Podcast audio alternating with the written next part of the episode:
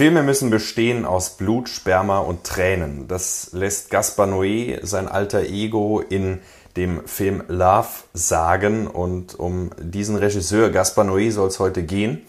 Ähm, wir wollen versuchen, die Charakteristika, die sein Werk auszeichnen, ähm, zu umreißen und uns seiner Art und Weise des Filmemachens anzunähern und werden dabei auch auf, ähm, sagen wir mal, das Hauptwerk seiner Filmografie eingehen. Ähm, er hat einige Kurzfilme gemacht und war Teil bei einigen Kompilationsfilmen und hat ein paar Episodenfilme gedreht. Um die soll es heute nicht gehen. Genau, die, die spielen keine Rolle heute. Namentlich haben wir gesehen und werden diese Filme nicht im Detail vertieft behandeln, auch aufgrund der Zeit. Vielleicht ist dafür ja bei anderer Gelegenheit nochmal die Möglichkeit gegeben. Aber die Filme, die wir jetzt auf dem Schirm haben, sind der Kurzfilm 1991 erschienen äh, Karn, der im Prinzip die Vorgeschichte zu dann dem ersten Langspielfilm 98 äh, Menschenfeind Seul contre tout darstellt, der wiederum dann in 2002 mit Irreversibel wieder aufgegriffen wird. Die Trilogie wird vervollständigt. Die Trilogie, die Philippe Naon Trilogie wird äh, abgeschlossen und ferner Enter the Void, Love, Climax und ähm, Lux Eterna und Vortex sind die Filme, mit denen wir uns jetzt vorrangig auseinandersetzen werden. Die siebte Kunst. Der Filmpodcast mit Timo Bertolini und Jonas Nicolai.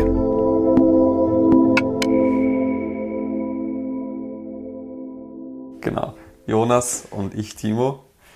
Und ich denke, dann steigen wir gleich mal einfach rein, oder? Ja, willst du mal anfangen? Was, was ist dieser Regisseur für dich? Ganz was allgemein? ist dieser Regisseur für mich? Hui. Ähm, naja, du hast es schon gesagt, der ist also in Frankreich halt tätiger Regisseur. Ähm, und für mich, was zeichnet Gaspar Noé so aus? Er arbeitet ganz intensiv damit mit Themen, die sehr krasse Tabubrüche in der Gesellschaft eigentlich darstellen. Also Selbstverstümmelung ist teilweise Thema, beziehungsweise Verstümmelung, krasse, explizite Gewaltdarstellung, Vergewaltigung, Abtreibung. Abtreibung, alles so Themen, die eigentlich oft einmal unter den Tisch gegraben werden, in Filmen vor allem. Drogenkonsum auch noch sehr wichtig. Absolut. Ähm, und ist auch Mitbegründer des New French Extremity eigentlich, oder Vorläufer kann man sagen. Mhm. Und für mich zeichnen eben gerade diese Tabubrüche, aber damit auch ein sehr sensibler Umgang mit diesen Tabubrüchen teilweise. Für, also das zeichnet seine Filme für mich sehr aus. Ja. Und seine sehr eigenwillige Art und Weise der Inszenierung. Ich glaube, da werden wir eh sehr vieles auch noch drüber sprechen. Ja, er ist ein äh, Regisseur, der zumindest auf den ersten Augenblick, vielleicht kommen wir da bei seinen späteren Filmen insbesondere dann nochmal drauf zu sprechen, äh, ist er erstmal kein Regisseur, der das Subtile liebt. Also ähm, da ist wirklich sehr viel auf die Fresse, ins Gesicht geklatscht. Es werden Texteinblendungen einem äh, vor die Nase gesetzt. Es ähm, findet sehr drastische Gewalt statt, expliziter Sex findet statt.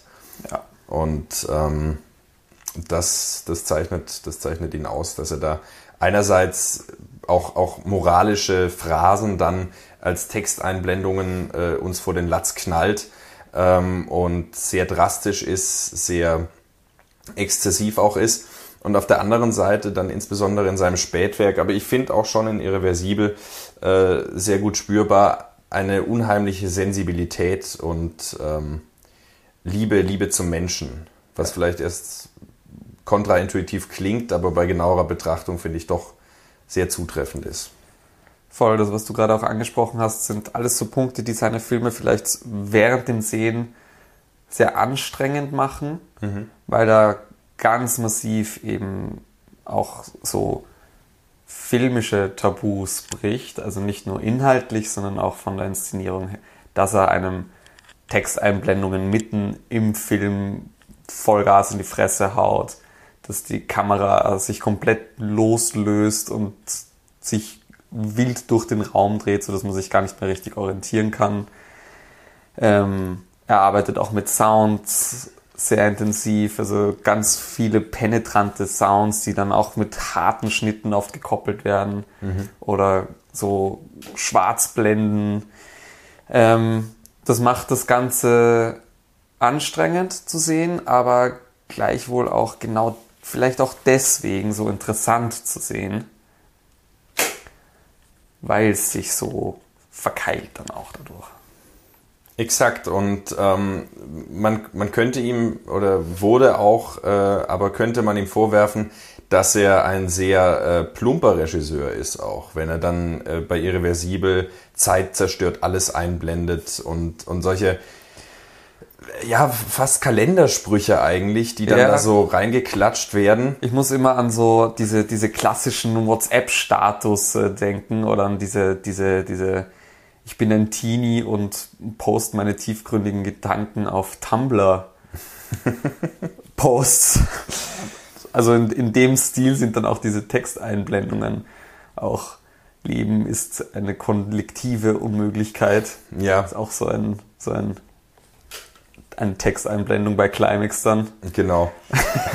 und, und dass er dann aber trotzdem sich so einer plumpen Interpretation dann entzieht. Trotz dieses, dieses erst scheinbar anti-intellektuellen, könnte man fast sagen, ähm, was sich dann doch bei genauerer Betrachtung als komplexer herausstellt, als man vielleicht auf den ersten Moment denken könnte. Das stimmt. Ja, Absolut. Aber wollen wir dann vielleicht ein bisschen reinstarten in die, in die Filme und das genauer auseinandernehmen? Ja, ich denke, klar. so inhaltlich die Themen sind dann doch sehr gut, wenn man dann noch ein bisschen über die Filme spricht. Ähm, wollen wir dann vielleicht gleich mit dem, seinem Erstlingswerk, seinem ersten richtigen Langspielfilm Karren anfangen? Also Langspielfilm, es ist ein sogenannter Mittellangfilm wäre es per Definition. ein ja. Mittellangfilm. Ich glaube, eine Stunde circa. ähm, der er Film Karren geht 38 Minuten. Ähm, 38 waren es nur. Es sind 38 Minuten. Ah, okay. Tatsächlich. Fühlt er sich länger an? Fühlt es sich länger an? Ja, absolut. Äh, Das ist auch so eine Eigenschaft von seinen Filmen. Ähm, Den hatte ich auch ein bisschen länger in Erinnerung. Aber worum geht's in Cannes? So ganz grob. Es geht um den äh, Metzger, gespielt von Philippe Naon, der eine Tochter hat und ähm, es deuten sich so inzestuöse Begierden seinerseits an, ein Beschützerinstinkt, ähm, der ihm dann auch als seine Tochter erste Fragezeichen sexuelle Erfahrungen sammelt, indem sie einen äh, Bauarbeiter ist es, glaube ich, küsst. Äh, er fälschlicherweise einen anderen Bauarbeiter niedersticht und dann im Gefängnis landet und auf die Weise sein gesamtes, sein, seine Metzgerei, sein Ansehen, sein Umfeld eigentlich verliert und dann ganz am Boden steht und äh, in Hass zerfressen eigentlich äh, äh, versucht, sich wieder aufzubauen und dann äh, dabei aber immer wieder scheitert und äh, Gewalt letztendlich dann die einzige Möglichkeit für ihn zu sein scheint, sich aus dieser Bredouille wieder äh, irgendwie herauszuwinden. Genau, und das zieht sich ja dann weiter auch noch in den, seinen zweiten Film Menschenfeind. Genau. Die kann man eh zusammenfassen, finde ich, weil es ist dann doch eine, also es ist eine direkte Fortsetzung dann. Es geht wieder um denselben Metzger, ähm, der aus dem Gefängnis rauskommt Genau. Und dann ähm, herumwandert eigentlich in Paris. Und von allen Seiten irgendwie die Hoffnungslosigkeit in seinem Leben sieht und irgendwie wieder zu der Metzgerei eigentlich auch seinen Metzgereijob ausführen möchte, keine Arbeit findet, dann sieht er da einen Missbrauch, dann sieht er da die armen Menschen, die keine Arbeit kriegen und dann sieht er den reichen Typen, der ihm keinen Job gibt, der aber in Wirklichkeit die Kohle dazu hätte. Ähm, gekoppelt mit wieder diesen hochkommenden Begierden gegenüber seiner Tochter, Ja. ähm, die er halt, also wo er sich auch schuldig fühlt ihr gegenüber, weil er halt weg war und sich dann doch so unangenehm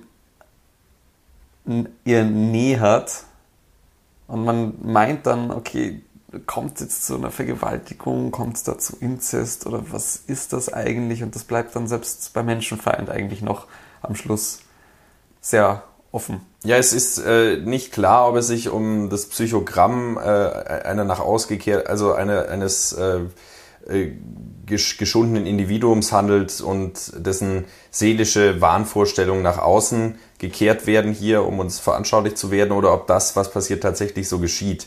Also du hast noch die Passage vergessen, wo er dann äh, mit der Wirtin einer Kneipe eine Liaison eingeht, ähm, äh, sie dann auch schwanger wird von ihm und er eigentlich die ganze Zeit, also der Film, beide Filme äh, sind ganz stark mit Voice-Over begleitet, mit mhm. äh, den äh, mit der Verachtung, mit dem Hass, mit der Menschenfeindlichkeit des äh, Metzgers. Ähm, und ja, also es ist, es ist die Frage, was da, was dann da konkret geschieht. Ähm, man, man, muss, man muss vielleicht noch zu, zur Inszenierweise sagen, er arbeitet da schon mit so äh, sehr harten Schnitten, auch innerhalb, innerhalb von derselben Einstellung, ähm, die er durch kurze Schwarzblenden oder kurzen Schwarzbildern zwischen den Schnitten eigentlich immer kennzeichnet. Manchmal manchmal kennzeichnet und häufig mit so einem Schlag, mit so einem Tusch oder sowas, äh, mit Soundeffekten dann noch genau. äh, äh, und, unter, unterstreicht.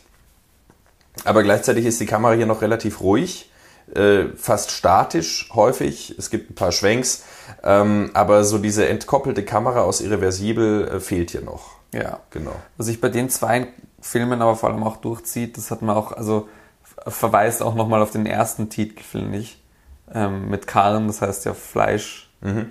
Ähm, und es zeigt auch so diese Zerst also der Film ist auch so zerstückelt inszeniert wie ein Metzger, wie er teilweise auch bildlich dargestellt in Karren vor allem noch, wo es eine Metzgerei hat, ähm, Fleisch zerstückelt. Genauso zerstückelt ist das Filmbild, genau zerstückelt ist, sind die einzelnen Teile, die gezeigt werden, die einzelnen mhm einzelne, die einzelnen Situationen in seinem Leben,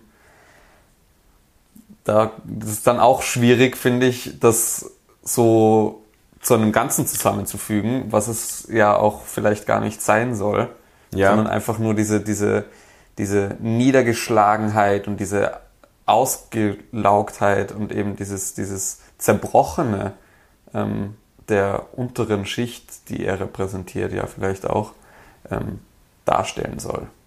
Ich glaube generell, dass man, ich, ich wage eine, Verge eine Verallgemeinerung, dass es äh, sich bei seinen Filmen häufig um, äh, dass im Fokus bestimmte ähm, Emotionen oder bestimmte Geisteszustände stehen. Gerade auch, äh, wir haben jetzt kurz vor Aufnehmen dieser Folge nochmal Climax gesehen. Ähm, wo man auch vergeblich jetzt nach, nach etwas sucht. Also da könnte man dann sagen, es ist, um jetzt nicht vorwegzugreifen, es ist irgendwie ja verantwortungsvoller Umgang mit Drogen, was dann doch eine sehr banale äh, Message wäre, sondern ich glaube, es geht da um, um, um das nach Ausstellen von Sehenzuständen, eines mhm. Exzesses oder hier dieser, dieser Verzweiflung der Aussichtslosigkeit und des, des Hasses, des Selbsthasses auch. Ähm, vielleicht auch das Ausstellen von solchen plumpen Positionen. Ja. Nämlich gar nicht, also eben das, das, das ist vielleicht auch dieser Widerspruch, der dann auftaucht, wenn man sich ein bisschen näher mit den Filmen beschäftigt, dass sie dann doch nicht so plump in ihrer Aussage sind. Mhm. Ähm, und oft einmal eigentlich dann nur, fast nur darauf hinauslaufen, ähm, eben diese Situationen und diesen, wie du sagst, Seelenzustand einfach nur zu zeigen, mhm. mit der starken Position, die vielleicht auch die Charaktere einfach vertreten, ja. aber das einfach nur so hingestellt wird. Und wie man es dann aufnimmt und was man davon aufnimmt und wie man es interpretiert, dann doch den Zuschauern nochmal überlassen wird. Und ich glaube, dass es das auch äh, viel, viel äh, dessen birgt, was diese Skandalkraft äh, äh, ausmacht. Also er ist ja ein genau. großer Skandal, äh, skandalisierter äh, Regisseur. Ähm, wenn dann, wenn wir bei Kahn noch kurz bleiben wollen, ähm, er dann äh, also nach Hause kommt zu der Frau, die ihm dann vorwirft, er wäre er wäre fremd gegangen und er dann die, äh, ähm, die Kontrolle verliert und letztendlich in den Bauch der Schwangeren mehrfach mit dem Fuß reintritt. Und dann hören wir im Voice-Over, während er nach dieser Szene über die Straße geht, wahrscheinlich scheißt sie gerade ihren Fötus auf den Teppich. Und so, so eine heftige Aussage bleibt dann da unwidersprochen stehen und wird auch nicht moralisch kontextualisiert, sondern wir werden einfach konfrontiert mit diesem menschenverachtenden, äh, auch selbstentfremdeten Individuum, ohne dass da ein, ein moralischer Zeigefinger erhoben wird. Mhm. Und im, Kon im genau Kontrast das ist dazu, das, was so sauer aufstößt, dann ja. auch oft, weil das ist, das sind genauso stark, gerade diese starken Tabubrüche, da nicht Stellung zu beziehen, ist ja schon alleine fast ein Skandal. Ja. Und, und dann aber paradoxerweise diese Einblendungen dann im Zusammenhang nicht direkt mit der Szene, aber doch mit Menschenfeind, wird dann zwischenzeitlich mal kurz Moral ganz groß einfach als Wort eingeblendet. Und man fragt sich, ja, wo ist sie denn? Wo ist sie denn? Ja. Und man fühlt sich alleingelassen und ist konfrontiert mit diese, diesem Szenario und vielleicht auch mit der eigenen Hilflosigkeit. Ja. Ähnlich wie der Metzger.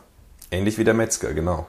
Und das ist auch was, was man sagen muss. Ich habe gerade noch mal geschaut äh, und bin so im Kopf durchgegangen, aber es gibt eigentlich in keinem seiner Filme wirkliche Identifikationsfiguren. Vielleicht am ehesten noch in Vortex und ähm, es ziehen sich immer wieder so äh, Figuren durch, bei denen man näher ist, aber es gibt nie wirklich Protagonisten oder, oder Helden oder et, etwas derartiges, sondern es sind immer Figuren, zu denen man selbst, wenn man bei ihnen ist, in so einer gewissen Distanz bleibt. Mhm. Ensemblefilme ohne die Ensembledarsteller. Ja. Und ich weiß, ich, ich, ich sag's jetzt schon mal, ähm, wobei das dann bei späteren Filmen, wo er dann auch noch mehr referenziert, ähm, deutlicher wird äh, diese Fragmenthaftigkeit, die du angesprochen hast. Mhm. Also der Film ist zerstückelt wie, ähm, wie das Fleisch, äh, nachdem der Metzger sich daran äh, verlustiert hat.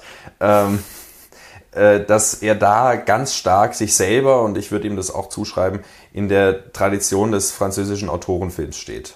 Also mhm. gerade Godard, ähm, es gibt später noch direktere Referenzen, siehe Vortex, siehe Love, ähm, ist, ist ganz klar da drin verankert, auch mit diesen Texteinblendungen, mit diesen Sprüngen, mit diesem ja redundanten teilweise vielleicht, mit dem auch unfreiwillig komischen bisweilen.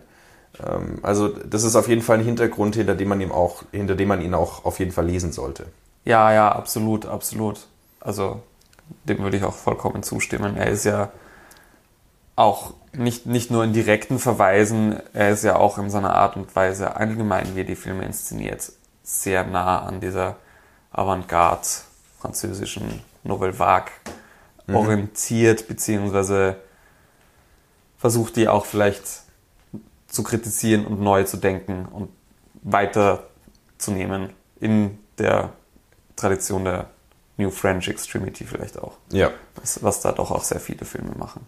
Vielleicht kurz als Einschub, New French Extremity äh, ist so ein loser Sammelbegriff für besonders ähm, grafisch explizite Filme der Nullerjahre. So Vertreter wären High Tension, Inside, Frontier oder Martyr. Ähm, Wobei Martyr dann schon ein bisschen später war. Martyr ist dann 2008 der ja. potenzielle Abschluss. Abschluss, aber äh, das nur so am Rande sei das erwähnt. Ähm, das Verhältnis zwischen Noé und der Bewegung könnte man an anderer Stelle vielleicht nochmal vertiefen.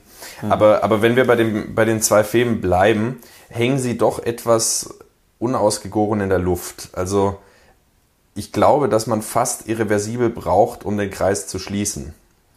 Witzig, ja. Da habe ich auch, auch gerade nochmal so ein bisschen drüber nachgedacht. Weil die, also der Metzger kommt nämlich in irreversibel auch noch einmal vor. Ähm, das heißt, es ist absolut etabliert, dass die zumindest im selben Universum spielen, sozusagen. Ähm, das Neuverse. Das Neuverse, ja. ähm, aber es, das ist nur die Anfangsszene. Es ist die erste Szene, wo der Metzger vorkommt und dann kommt er auch kommentarlos gar nicht mehr im Film vor. Mhm. Ähm, ich habe jetzt überlegt, weil es gibt ja, irgendwie bilden die drei Filme ja doch eine Trilogie. Ich habe jetzt überlegt, weil es gibt keinen offiziellen Titel für die drei Filme, die die so zusammenschließen. Also wüsste ich jetzt nicht. Naja, er hat auch drei Kurzfilme oder Mittellangfilme zwischendrin gemacht. Une expérience d'hypnose télévisionnelle, Intoxiation und Sodomite. Mhm.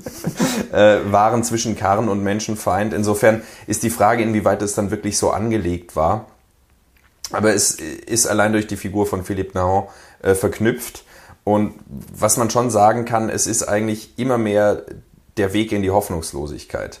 In, oh, in, ja. in Karren macht er noch nichts mit seiner Tochter. Man sieht ein paar sehr merkwürdige Aufnahmen davon, wie er sie wäscht äh, und hat dabei schon ein mulmiges Gefühl. Auch wegen seinen Voice-Overs, weil er da irgendwie doch sehr, sehr er redet nicht explizit drüber, dass er irgendwie sexuelle Fantasien zu seiner Tochter hat, das nicht.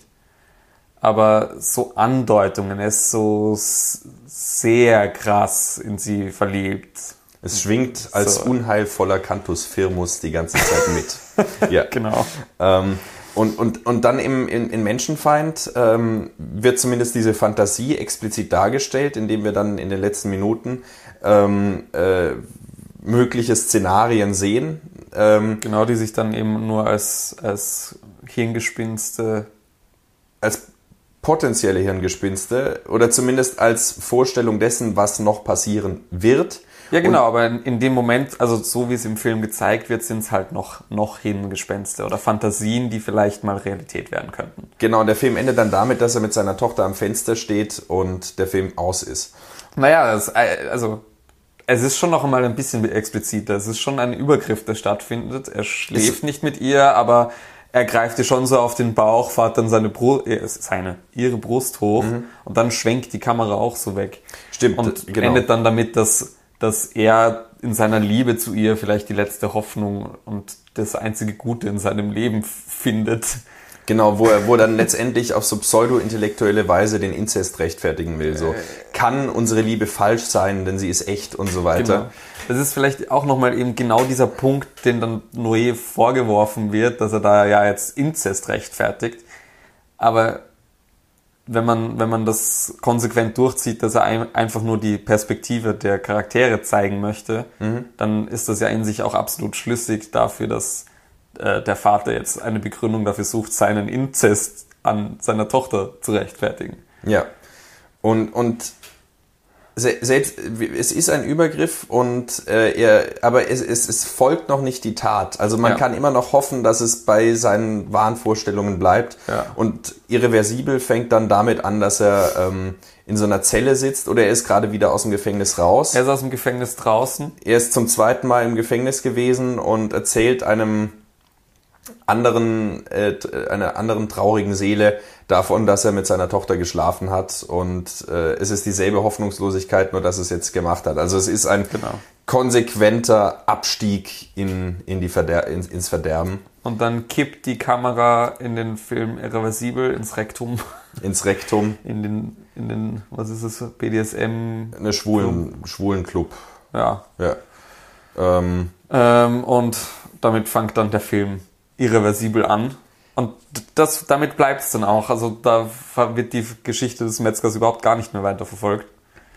Ja, die ist dann abgeschlossen. Die ist dann oder? abgeschlossen, genau. Und dann laufen wir auch wieder mit Filmnormen brechend, rückwärts der Zeit verlaufend, mhm. ähm, durch die Geschichte von Irreversibel an alle Christopher Nolan-Fans, man kann Geschichten auch gut rückwärts erzählen. Ja. Irreversibel ist das beste Beispiel. Genau. Nicht Memento. Nicht Memento. Nicht Memento. Ähm, gut, jetzt haben die meisten abgeschaltet. ähm, Tenet ist gut. Da wird auch rückwärts erzählt. Ja, ja, ja, sicher. Ähm, jetzt haben sie wieder angeschaltet. ja. Nein, also er erzählt letztendlich den Film Szene für Szene rückwärts und genau. finde ich ähm, also Irreversibel ist sicherlich bekannt für diese ähm, extrem brutale und extrem drastische neunminütige One-Shot-Vergewaltigung in äh, nach, nach 45 Minuten des Films, also ungefähr die Mitte. Ziemlich genau die Mitte. Ähm, und es geht letztendlich darum, wenn wir, wenn wir rückwärts erzählen, äh, ähm, der Freund der Vergewaltigten und der Ex-Freund der Vergewaltigten äh, nehmen Rache fälschlicherweise an einer anderen Person ähm, die diese Frau vergewaltigt haben soll. Genau, sie halten die per Person, an der sie sich rächen, für den Vergewaltiger. Genau. Ähm, Was wieder das Motiv aus äh, Karn aufgreift, wo der Metzger auch fälschlicherweise auf einen Bauarbeiter einsticht, der mit der Sache überhaupt nichts zu tun hat. alles bleibt hoffnungslos im Endeffekt. Ja. Und ähm, es, es findet eben diese Vergewaltigung statt und die Rache danach und wir sehen sie dann gegen Ende des Films hin zu dieser Party fahren, nach der die Vergewaltigung und die Rache passieren wird. Ähm, und es ist insofern spannend, als dass, ähm, wenn wir diese drei Filme jetzt wirklich zusammen behandeln wollen, dass es dieser, dieser konsequente Abstieg ist äh, in, in die Hölle, wenn man so will. Und dann äh, kommt aber Noé und beginnt rückwärts zu erzählen. Und das ist ja das, das Großartige und auch Entsetzliche von Irreversibel, dass der Film immer schöner wird. Und am Schluss sehen wir äh, Monica Bellucci auf einer Blumenwiese liegen äh, und äh, Musik erklingt und die Kamera dreht sich und äh, es ist eigentlich ein Happy End, äh, aber es ist halt nicht das Ende, sondern äh, Der Anfang. der Anfang. Und ja, also Zeit zerstört alles, wird dann eingeblendet. Erhobene Zeigefinger, Zeit zerstört alles. Ja, ja. Moral. Moral, tiefgründig.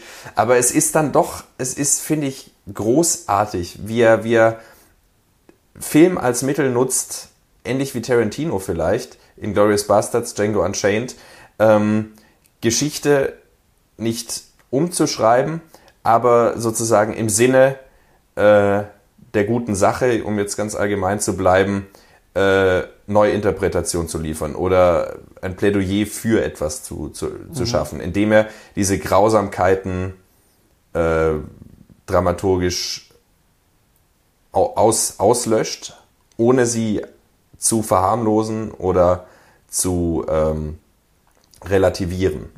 Weil das schwingt ja die ganze Zeit mit. Je schöner es den Figuren im Film geht, desto beschissener geht es uns, weil wir denken, weil wir wissen, was kommt. Genau, der Film fängt halt an damit, dass sie, dass sie in das Rektum gehen und dann ähm, rennen sie da rum, suchen panisch wütend diesen Typen und man fragt sich eigentlich, was geht ab? Das ist voll spannend. Dann kommst du zu dieser Vergewaltigungsszene.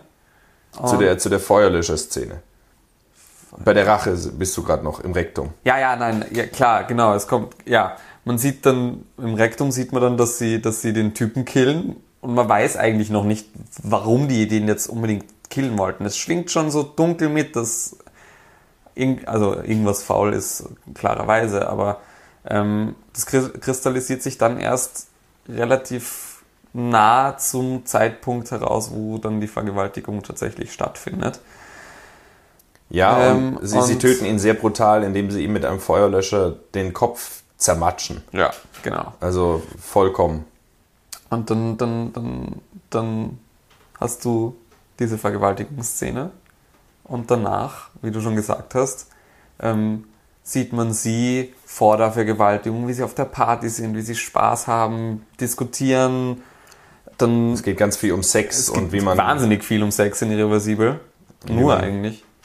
Ja, die Dialoge sind äh, Genau. sehr, sehr, darauf, Dann- sehr darauf fokussiert. Dann sitzen sie in der U-Bahn zu dritt, ähm, der Freund von der Vergewaltigten und ihr Ex. ja, genau. ist auch so eine ganz komisch unangenehme Freundschaftsbeziehung, die die da irgendwie haben und dann reden die darüber, warum warum der Ex scheiße im Bett war, weil er nicht loslassen konnte und sich nicht entspannen konnte und weiß ich nicht. Ähm, und dann sieht man sie zu Hause und sie merkt, dass sie schwanger ist und so. Und das ist alles. Es ist dann noch der böse, der böse Twist am Ende, dass man erfährt, dass die Vergewaltigte sogar schwanger war. Genau. Und Das- das, das, mit, mit jeder Sekunde ähm, wird einem eigentlich bewusst, was diese Tragweite, was da eigentlich kaputt gegangen ist an, durch die Vergewaltigung. Weil davor sieht man nur das Zerstörte, aber das ist halt spannend, du kannst es nicht wirklich relativieren. Und dadurch, dass du dann weiter siehst, wie es mal war, aber erst danach ähm, hast du dann rückwirkend, wenn man so auf den ganzen Blick nochmal zusammen zu- zurückblickt, ist es so ein, oh, Ja. wow. Aber ähm, dass wir, dass wir nicht zu tief bei Irreversibel reingehen, weil ich denke, gerade auch im Vergleich mit dem Straight Cut kann man noch mal eine extra Folge machen. Ähm, was, was ich noch als Charakteristikum von Noé hier herausarbeiten würde, das ist mir dann auch bei Love ganz stark aufgefallen, ähm, die, äh, die Fähigkeit, unglaublich gute Konflikte oder Spannungen oder Figurenkonstellationen zusammenzubringen. Du hast die U-Bahn angesprochen, wenn dann der Ex-Freund und der neue Freund da sitzen und beide äh, sind eigentlich an ihr interessiert und es ist eine ganz spannende Dynamik und sie sitzen nur da und reden über Orgasmen Ja. und da ist die Kamera dann auch statisch ähm, und auch äh, Nicht ganz statisch, so ein bisschen wackeln. Entschuldigung. Ja, ja, Ja. aber so im Wesentlichen passiert dann auch relativ wenig. Und das, das Ja. muss man auch sagen, in seinen Filmen, wenn man es auf die Handlung runterbricht, passiert nicht so viel.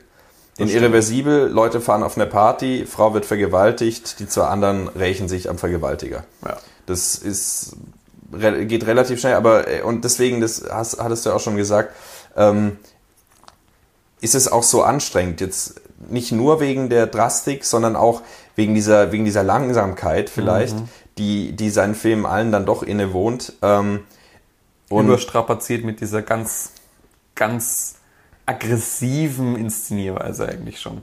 Genau, und dann teilweise doch erstaunlich zurückgenommen, wenn dann Ja. wirklich ähm, die Kamera einfach da ist, ob sie jetzt wackelt oder ob sie steht, ähm, aber wo dann nicht viel passiert und die sitzen da und reden. Ja. Oder in, in Love dann, äh, sie haben einen Dreier äh, und man sieht dann einfach zehn Minuten lang da die Körper, wie sie ineinander äh, si- sich vermengen und so weiter, aber ähm, da passiert ganz viel. Und das ist diese Subtilität, die ich meinte. Also was da an zwischenmenschlichen Dynamiken stattfindet, an äh, Machtverschiebungen, an Hierarchien, an ähm, äh, Eifersucht, an Geschlagenheit, an ähm, Überheblichkeit, an Unsicherheit, was da, was, also das ist unheimlich äh, äh, sensibel, wie, wie, er das, wie er das schreibt und inszeniert, ähm, dass ich bei solchen Stellen auch teilweise an sowas wie Eric Romer denken muss, der ja an sich komplett anders herangeht.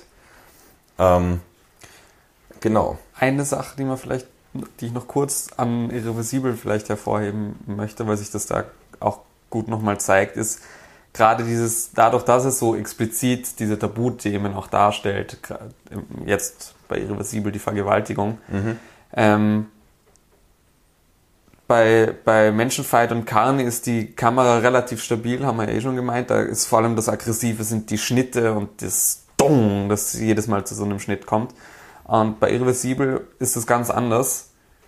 Da ist die Kamera eigentlich fast losgelöst im Raum. Die überschlägt sich und dreht sich und geht nach oben und geht nach unten und wackelt und es sind wahnsinnig viele Plansequenzen. Der Film ist ja auch noch so geschnitten, als wäre es eine gesamte, als gäbe es kaum Schnitte. Ja. Ich weiß nicht, ob es keine gibt. Es gibt aber Schnitte, es gibt Schnitte. auch, aber auch gekennzeichnet. Also klar gibt's Schnitte, aber auch gekennzeichnet. Man macht dann halt ganz oft, dass, das, dass die Kamera rüberschwenkt zu einem, zu einem schwarzen Himmel und dann weiterschwenkt. Klar, das sind halt so die Tricks dann. Aber es gibt wenig bewusste Schnitte und sie wirbelt, als wäre sie, als wäre man ein Geist, der durch die, durch diesen Film rückwärts in der Zeit schwebt. Ähm, bis auf diese neun, neunminütige Vergewaltigungsszene, Ja. wo die Kamera komplett still ist, Am Boden liegt. frontal uns diese Vergewaltigung zeigt und du genau da, wo du ähm, eigentlich nicht hinschauen willst, gezwungen bist hinzuschauen, endlich etwas deutlich siehst, weil sonst die Kamera sich so hektisch bewegt, dass es teilweise schwierig ist, sich zu orientieren. Und dann ist da frontal diese Szene und du kannst nicht wegschauen und du willst eigentlich wegschauen Ja. weil es doch so unerträglich ist. Und genau das ist das, was auch nochmal, finde ich, diesen Reiz bei Noé ausmacht. Er zwingt einen dazu, bei solchen Themen hinzuschauen. Genau. Da muss ich an, weil ja auch viel über diese, diese Szene diskutiert wurde und so weiter und da gibt's ganz viel bei Irreversibel, da könnte man Stunden drüber reden. Ähm, auch dann die Frage, ist, ist der Film jetzt äh, homosexuellenfeindlich, ist er transfeindlich und so weiter. Das Ganze spielt ja in einem homosexuellen Milieu, ist es auch ein Homosexueller, der die Vergewaltigung vornimmt und so weiter. Äh, das sind alles Themen, äh, die, da, die da auch noch diskutierbar wären. Und gerade die Vergewaltigung, äh, muss man das so lang zeigen? Reicht es nicht, das anzudeuten? Bietet es nicht potenzielles Identifikationspotenzial? Ähm, sagen wir Potenzial, scheiße, ähm, äh, für, für ähm, äh, Triebtäter, für mhm. äh, Perverse, für Vergewaltiger. Und äh, ich würde da das, äh, einen Satz von Polanski ähm, anführen, der gesagt hat, ähm, ja, Polanski in dem Zusammenhang jetzt auch schwierig. Scheiße. ähm, ist mir gerade erst aufgefallen. Aber er, er hat, er hat, finde ich, trotzdem bei allem, was man sagen kann, trotzdem einen sehr guten Satz gesagt. Äh, Gewalt muss man so zeigen, wie sie ist. Alles andere ist Verharmlosung. Mhm. Paraphrasiert. Und ähm, wenn wir uns das anschauen, äh, Rape and Revenge, ähm, diese ganzen, äh, diese ganzen Filme, wo das dann als ähm, Aufhänger verwendet wird für dann einen spannenden Thriller oder sowas, ähm, muss man sich vielleicht doch nochmal fragen, was davon ist jetzt Verherrlichung und was ist Verharmlosung? Und ich glaube, dass Noé es, also meiner Meinung nach, schon gelingt, hier an der Stelle wirklich äh, die Identifikationsmöglichkeit mit dem Täter weitestgehend auszuschließen, soweit mhm. es überhaupt möglich ist. Ähm, und äh, wirklich sich mit künstlerischen, inszenatorischen Mitteln so nah wie möglich an das reale Grauen einer Vergewaltigung anzunähern. Ja, voll. Und eben wir damit gezwungen sind, uns das anzusehen. Also genau. wir, wir, sind nicht gezwungen, den Film anzusehen, aber wenn wir diesen Film sehen wollen, müssen wir uns das auch anschauen. Und das macht ganz viel von dieser Polarisierung, finde ich, auch aus. Ja. Weil ich glaube, das ist auch, ich glaube, das ist auch genau das, was dann die diese starken Reaktionen hervorruft, weil ähm, es sind Tabuthemen und klar, man kann drüber reden und es wird auch drüber geredet in der Gesellschaft.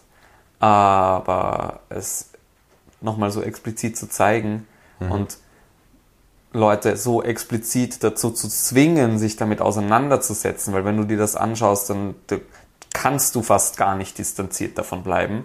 Ja. Du identifizierst dich nicht damit vielleicht, aber du kannst, du kannst das nicht ausblenden. So, also es wird dir aufgezwungen, dich damit zu beschäftigen. Und allein das an sich ist, finde ich ja schon keine schlechte Sache. Ja. Also er bringt, dadurch, dass er damit polarisiert, bringt er die Leute auch eher dazu, genau über, dieses, über diese Themen zu reden. Vielleicht genau sich damit auseinanderzusetzen, hier, was kann man eigentlich tun, um solche Dinge zu verhindern? Ja. Weil mich hat das schockiert, was ich da gesehen habe. Eigentlich möchte ich, dass das niemandem passiert. Vielleicht tut sich da was. Allein, der, allein diesen Diskurs aufzumachen, mhm. ist ja schon was Positives. Und ich glaube, was das, was du angesprochen hast, auch ähm, der Punkt von, ja, aber bringt diese, diese Darstellung nicht irgendwie das Potenzial, dass sich Leute genau damit identifizieren und das dann sexualisiert wird, weil ja, Vergewaltigungsfantasien ausleben und was weiß ich. Ähm, klar ist vielleicht dieses Potenzial dann auch da drin vorhanden. Ähm, nur glaube ich, dass ähm, das deswegen solche Bedürfnisse oder solche Taten nicht verstärkt. Also ich glaube kaum, dass jemand irreversibel sieht und sich zum ersten Mal in seinem Leben denkt, oh, hm, vielleicht habe ich dann einen neuen Fetisch entwickelt. Ja. Sondern vielleicht, ja klar, okay, weiß ich nicht, so wie bei Blond. So, sobald, sobald nackte Haut zu sehen ist in einem Film, ist sie auf Porn zu finden, aber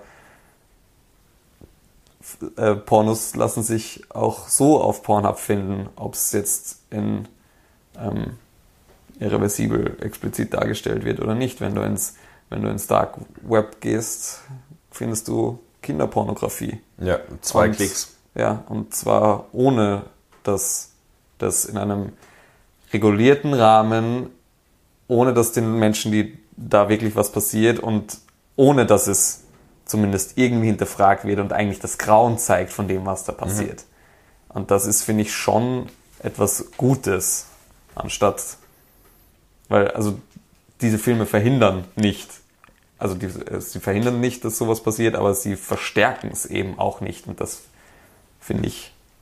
Ja, also das ist auch so eine Grundsatzfrage, die man auch bei diesem Film Cuties oder so stellen könnte, ähm, ja. wer die Debatte mitgekriegt hat. Ähm, aber was glaube ich auch noch essentiell ist, dass er hier ähm, schon schockiert, auf jeden Fall.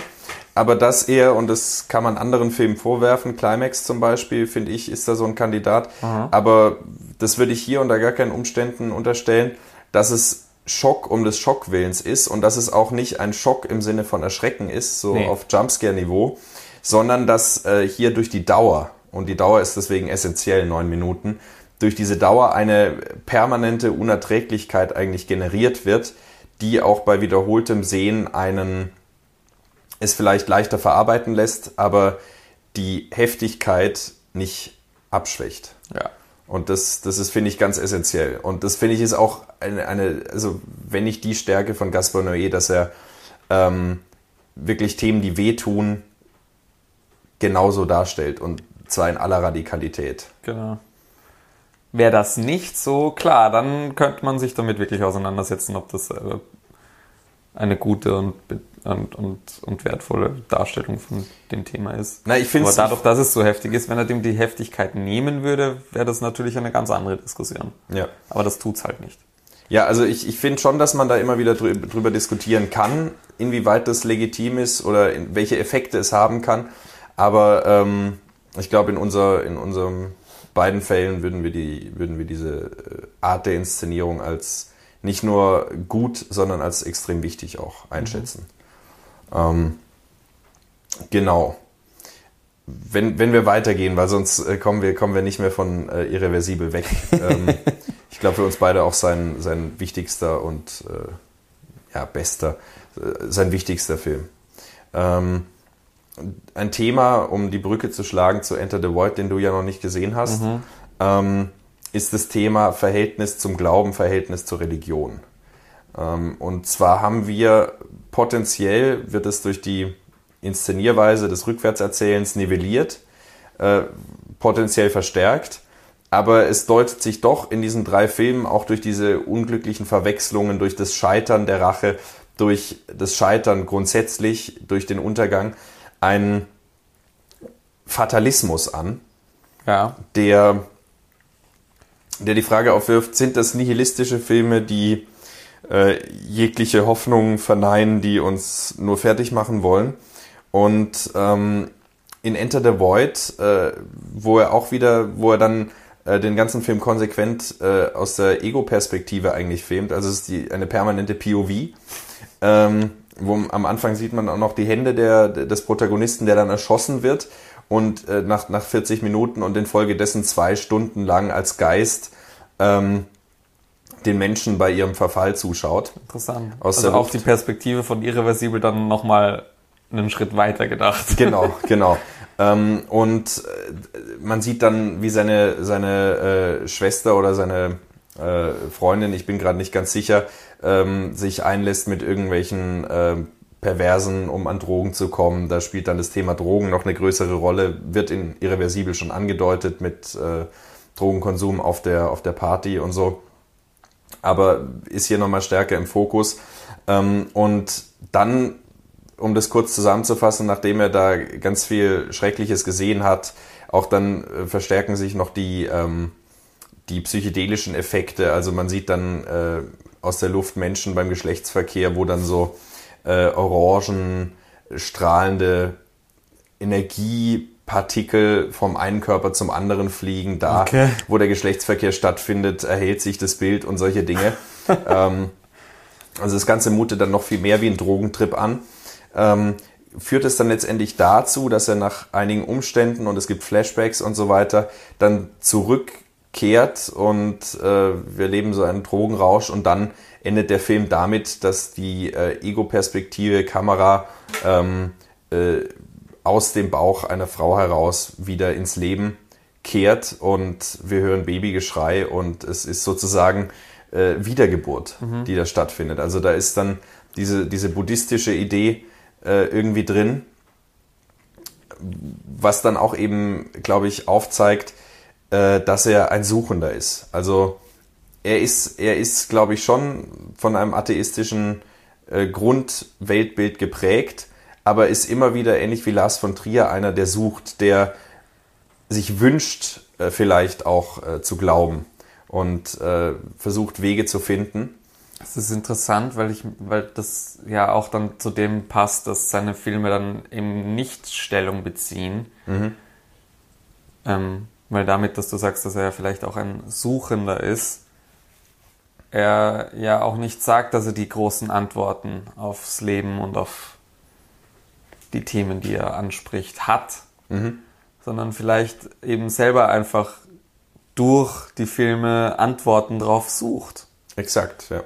Und es steht auch dann wieder im Widerspruch zu diesen äh, Pseudo-Weisheiten, die dann als Texteinblendungen hingeknallt werden. Ja. Dass es eben doch nicht so eindeutig ist, wie vielleicht diese, diese Kalendersprüche auch ähm, danach streben, ja. äh, vielleicht sich wünschen, dass es so einfach wäre und dass es deswegen vielleicht auch so eine Beliebtheit hat, dass man sich solche Dinge kauft und jeden Tag einen neuen Spruch sieht und sowas. Ähm, und ja, also äh, um Enter the Void äh, abzuhaken noch, ähm, ich persönlich habe ihn nur einmal gesehen und ich kann mit dem Film auch fast am wenigsten anfangen von seinen Filmen. Ich weiß, viele sehen das anders. Äh, vielleicht ist da auch nochmal die Möglichkeit, sich vertiefter mit Noé und äh, Enter the Void und Religion oder, oder Glaube, Hoffnung auseinanderzusetzen. Ähm, nur so viel, er geht halt noch weiter, um das abzuschließen, in dieser entkoppelten Kamera, die, finde ich, einzigartig ist. Mir fällt niemand ein, der auf gleiche Weise die Kamera äh, um 360 Grad bewegt und schweben lässt. Und Also ich frage mich immer noch teilweise, wie der diese Shots zusammenkriegt. Da muss ja irgendwelche Stuntmen als Kameramänner angestellt haben, weil die müssen sich überschlagen und weiß ich nicht was. Mhm. Also es müssen drei Leute sein, die die Kamera herumreichen, damit das halbwegs gescheit funktioniert. Also, ja, also, oder er arbeitet die ganze Zeit mit Kränen, aber das kann ich mir halt auch nicht. ja, vor allen Dingen, wo soll der vorstellen. Kran sein, wenn die Kamera dann in so einem da Mini-Raum steht? Ja, also äh, es, ist, es ist wirklich beachtlich. Ähm, mir fällt jetzt eine Szene aus The Raid ein, dieser ähm, Martial Arts Film. Da gibt's auch eine ganz bekannte Szene, wo die Kamera ähm, durch drei fahrende Autos in einem Shot sich bewegt, wo man im Making-of auch sehen kann, wie die Kamera dann durch die Autofenster durchgereicht wurde Ja. und so weiter. Ähm, solche Dinge werden da wohl im Spiel sein und ich glaube auch, dass man, man hat das auch zum Beispiel, gibt es ein wunderbares Making-of zu Irreversibel, wo man sieht, wie der Feuerlöscher, äh, wie die Feuerlöscher-Szene entstanden ist. Also ich glaube schon, dass da auch viel ähm, CGI im Spiel ist bei Okay. gewissen Dingen. Aber äh, es ist auf jeden Fall was, was ihn auszeichnet, was er dann noch weiterdenkt. Und dieses Psychedelische, was man in der Rektum-Szene im Club schon angedeutet hat ähm, und dann später in, in Climax und in Lux Aeterna äh, nochmal ganz stark findet, das, äh, das macht er hier, macht er hier auf jeden Fall schon in gewisser Weise, äh, geht er da in seiner Entwicklung seiner äh, Filmsprache äh, einen guten Schritt weiter. Da gibt es vielleicht eh, da fallen mir jetzt zwei Dinge dazu ein. Vielleicht mal nur über eines davon zu reden, weil die haben nicht wirklich was miteinander zu tun. Ähm, worüber wir nämlich noch nicht wirklich geredet haben. Ähm, formalistisch, weil du das Psychedelische gerade angesprochen hast, was auch in der Rektum-Szene da schon enthalten ist. Äh, er arbeitet ja auch wahnsinnig stark mit Lichtfarben, vor allem. Ähm, Gerade für mein Gefühl in den späteren Filmen wird das immer mehr.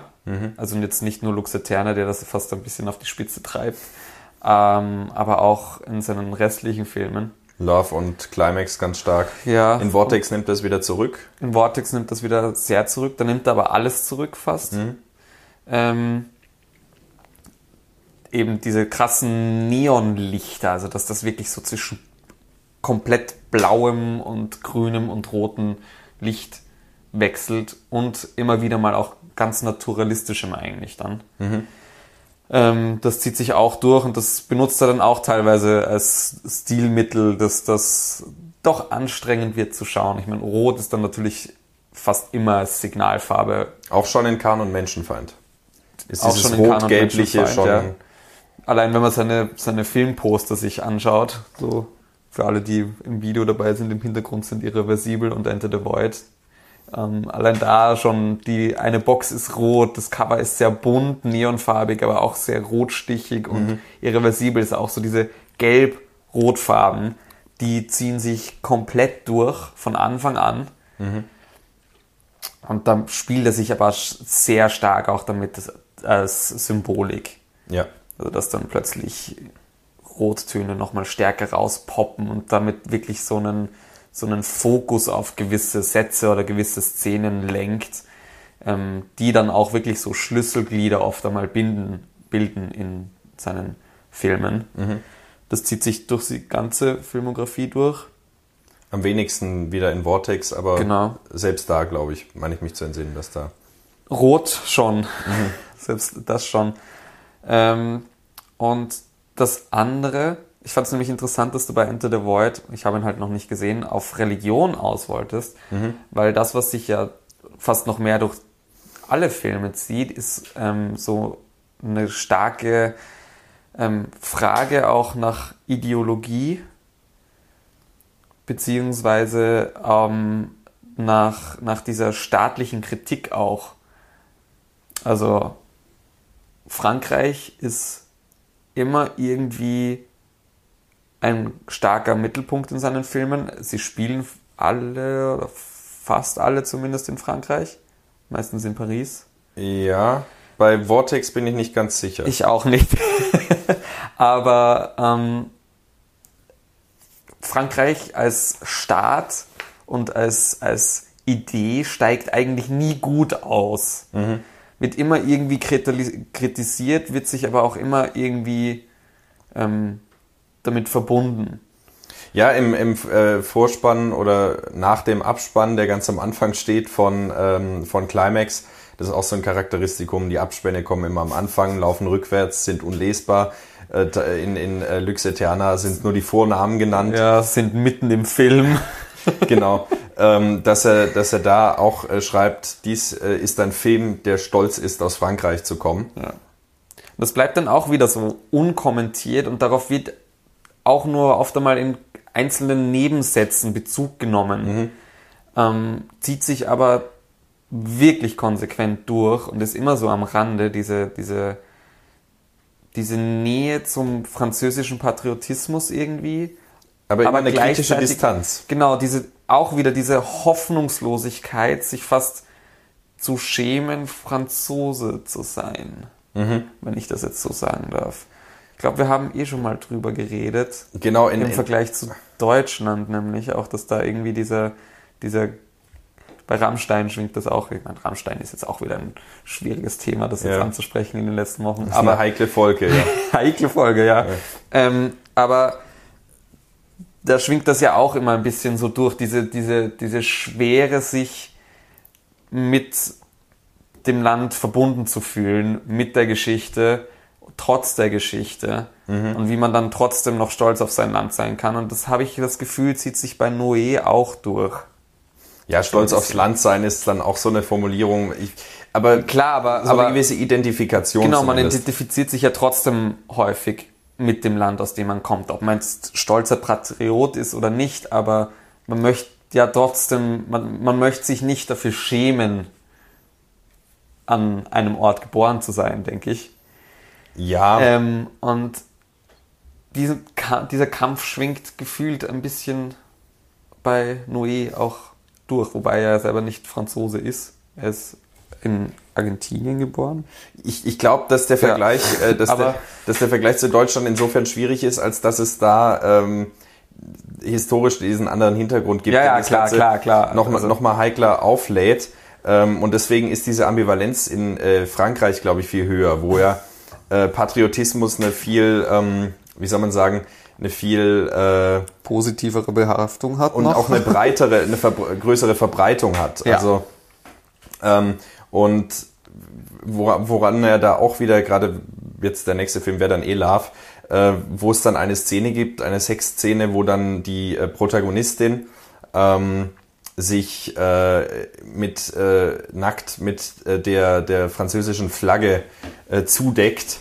Und da sind wir dann bei einer ganz direkten Referenz zu Godards Die Verachtung Le Mépris äh, wo Brigitte Bardot in der ersten Szene äh, im Bett liegt, nackt, und ähm, Michel Piccoli ähm, äh, ihre, ihren Körper lobt. Und dann wird das Bild äh, abwechselnd in den französischen Farben äh, äh, ein, eingefärbt und mhm. da, da, wird dann auch so, so eine gewisse, gewisse Nähe zur Nation hergestellt, die aber gleichzeitig durch den Zusammenhang wieder kritisch, ähm, kritische Distanz erzeugt. Also genau, klar nicht in der Drastigkeit, wie es vielleicht mit der deutschen Geschichte ist. So, so, also diesen Vergleich wollte ich jetzt gar nicht ja, ja, voll. Nur, vorgeben, aber einfach eben genau diese, diese, diese Schwere, ähm, ob man jetzt stolz auf sein Land sein kann oder ob man es eigentlich hasst. Mhm. Und ich, ich glaube, das ist aber, also ich glaube, dass das gar nicht so Nationalitäten abhängig ist, sondern dass das tatsächlich in vielen Ländern oder fast allen Ländern so ist.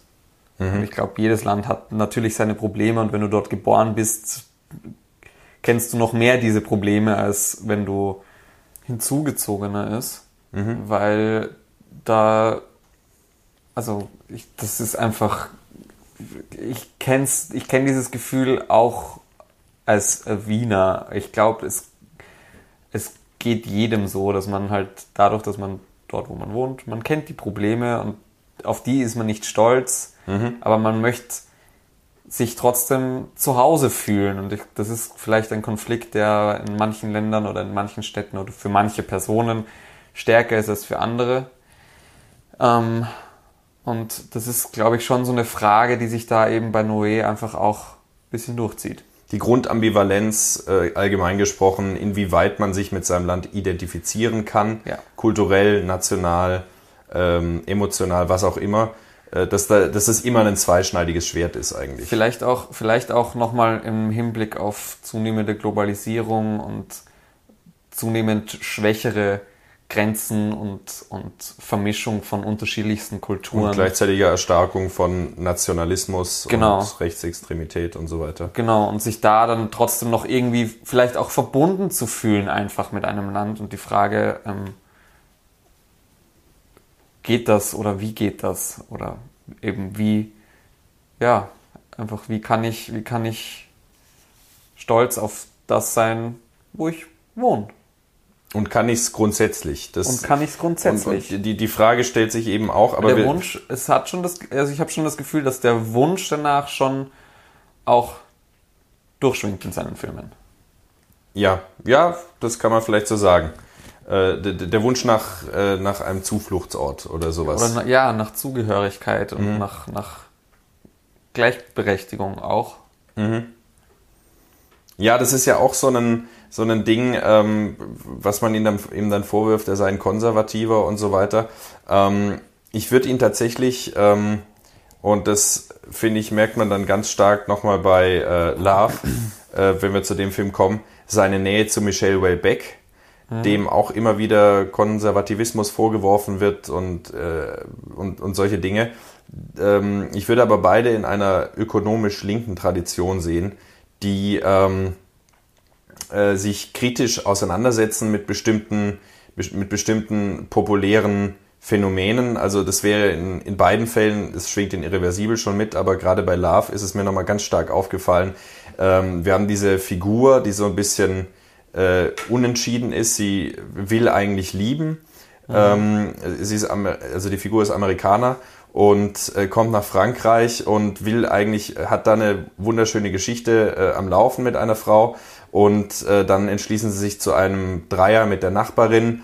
Ähm, äh, er, äh, bei ihm platzt ein Kondom, die Nachbarin wird schwanger, er geht zur Nachbarin, er zerstreitet sich mit, äh, mit der ersten Frau und das Ganze entspinnt eigentlich dann doch eine sehr Wellbecksche Geschichte von einem ähm, irgendwie lieben Wollenden, der aber gleichzeitig äh, von Sex getrieben ist und dann auf Partys in Anwesenheit äh, seiner Geliebten dann auf der Toilette mit einer anderen was hat. Wobei es ja witzig, genau, wobei es ja witzigerweise, also wenn wir jetzt, können wir eh gleich vielleicht direkt äh, näher über Love dann noch reden, mhm.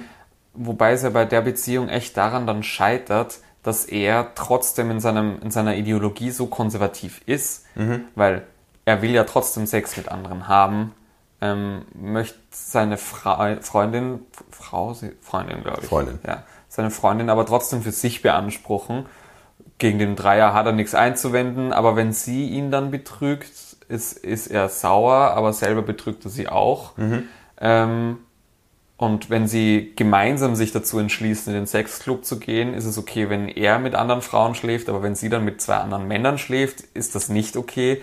Und da ist er ja eigentlich, also da will er ja eigentlich fortschrittlich denken. Da will er ja genau dasselbe, was seine Freundin auch will.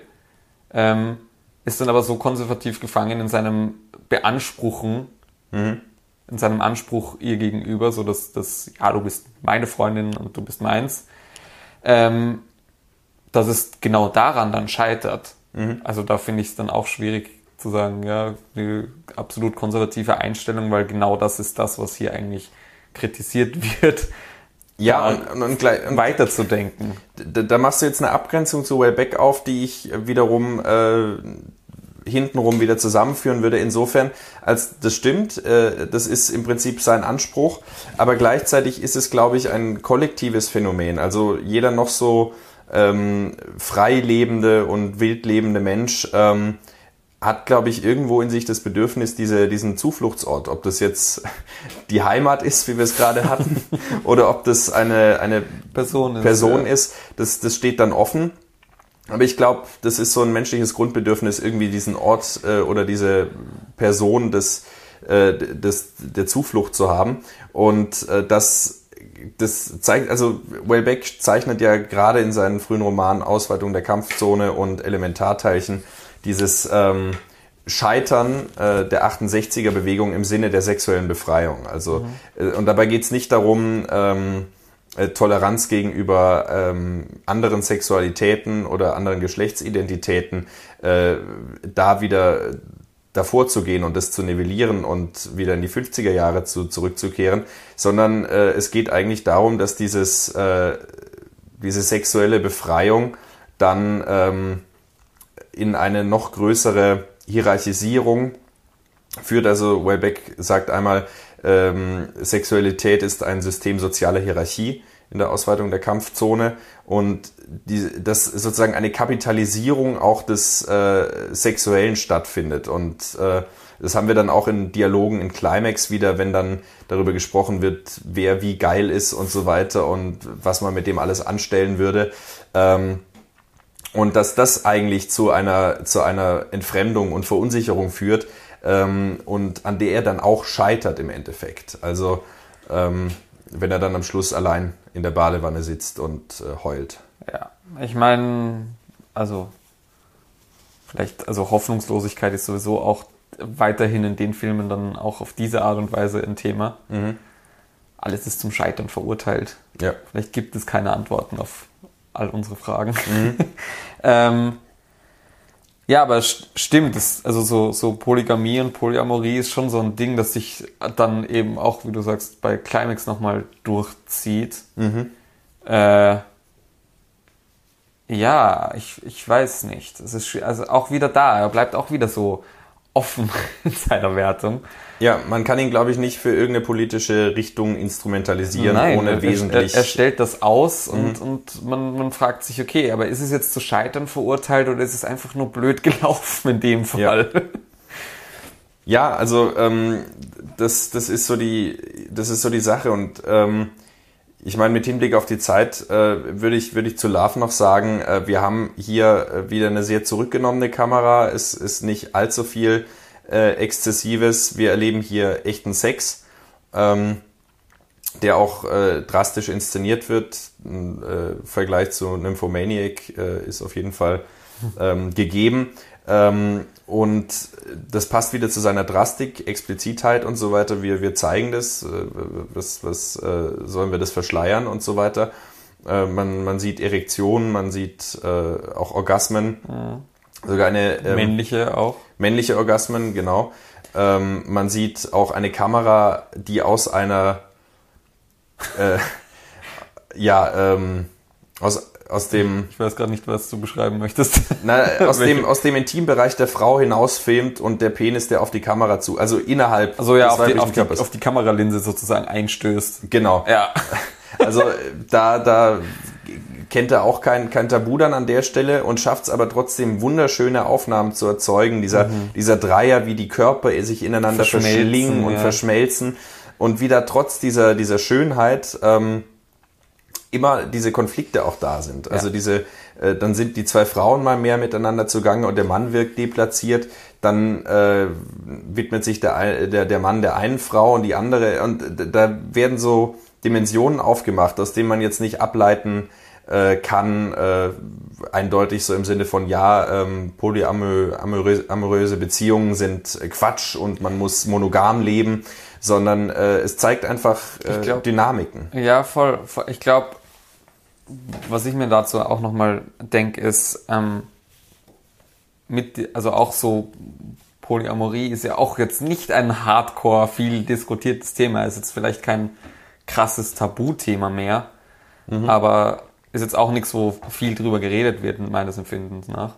Ja. Ähm, und da ist vielleicht einfach auch die Einstellung, warum man ihm vielleicht dann, also wo auch dieser, Konversa dieser Konservatismusvorwurf herkommt. Mhm.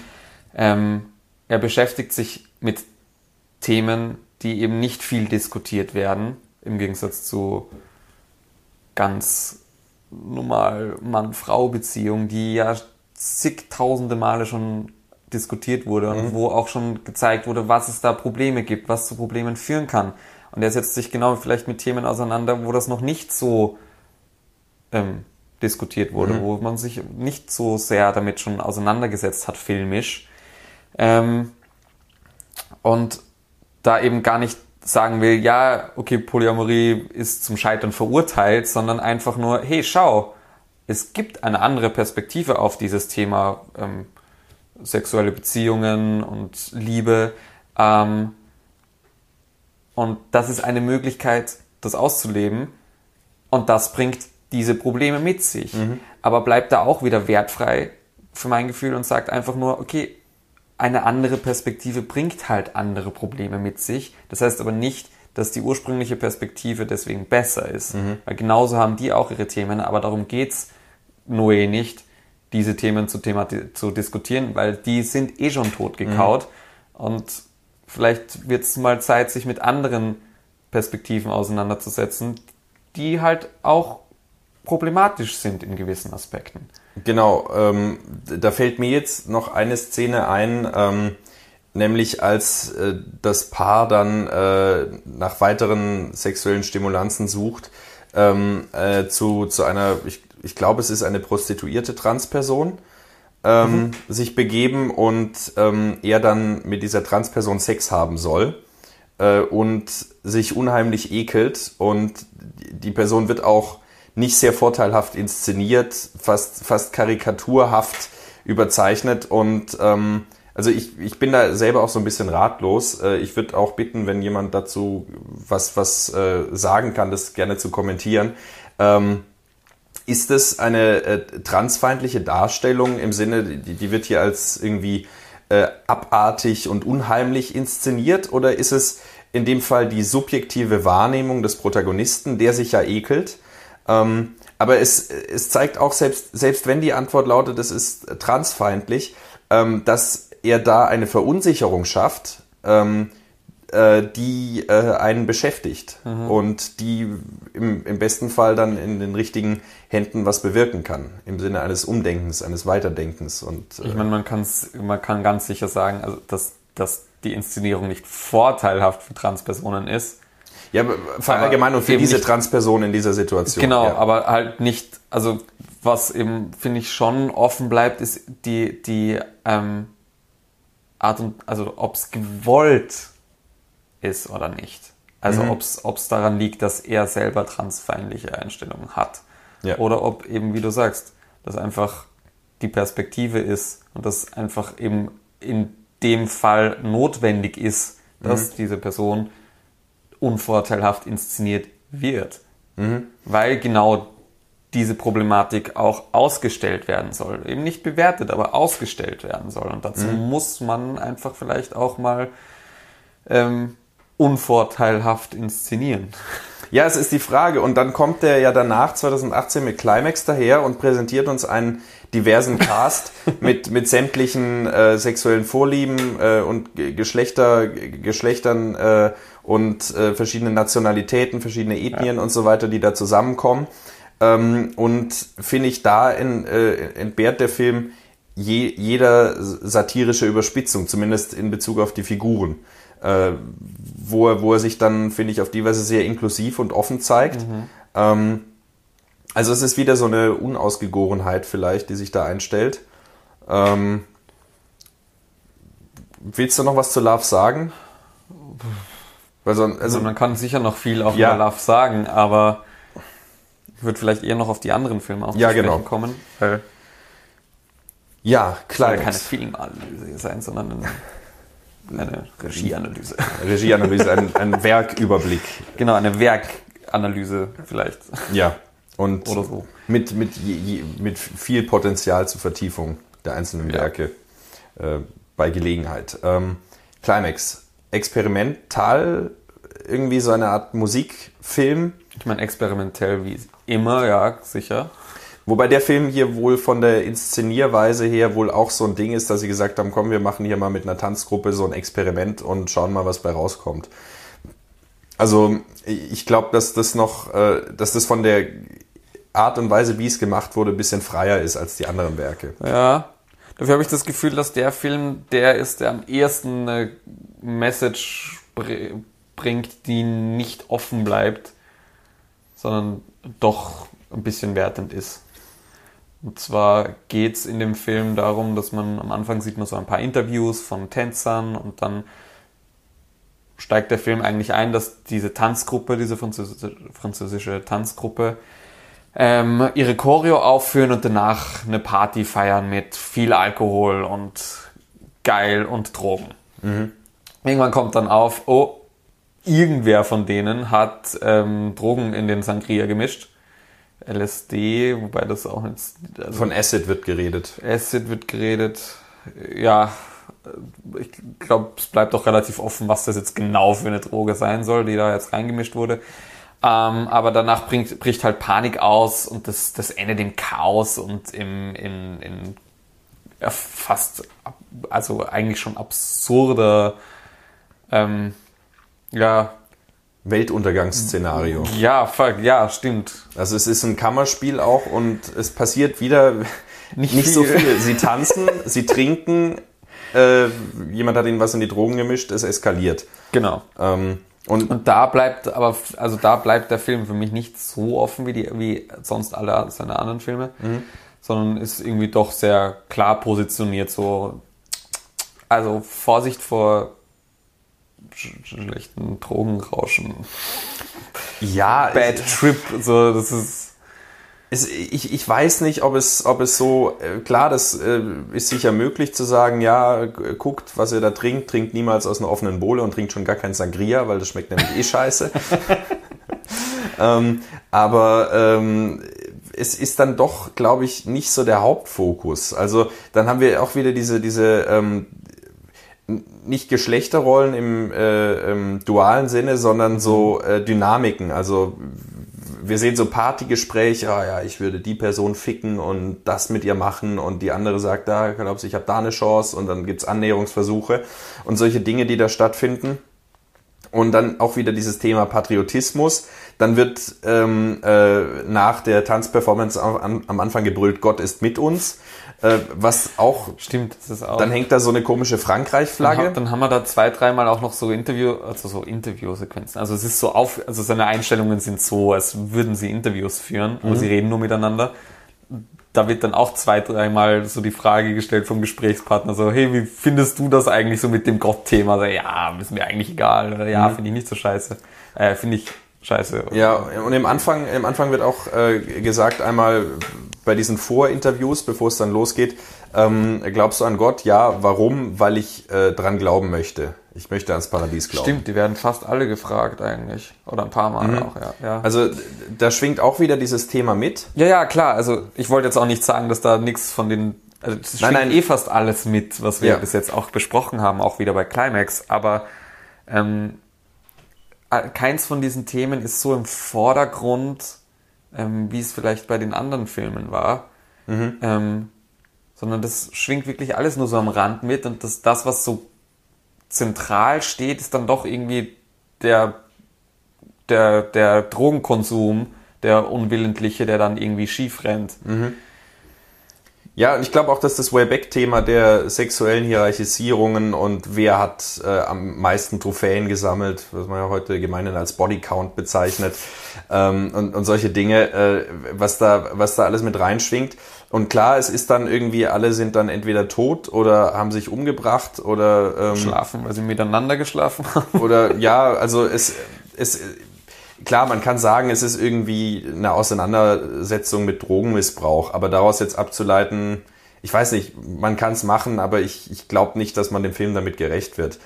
Ähm, was ich dem Film eher vorwerfen würde, ist, dass er, ähm, ich hatte es vorher bei Irreversibel gesagt, ähm, doch relativ äh, viel versucht, um heftig zu sein. Also es gibt dann ein Kind, was dann auch von der, von der Pampe da trinkt und äh, die Mutter will es dann in Panik vor den ganzen ähm, berauschten Menschen, äh, sperrt es dann in den Heizungsraum. Das Kind ist da eingesperrt, sie findet den Schlüssel nicht mehr.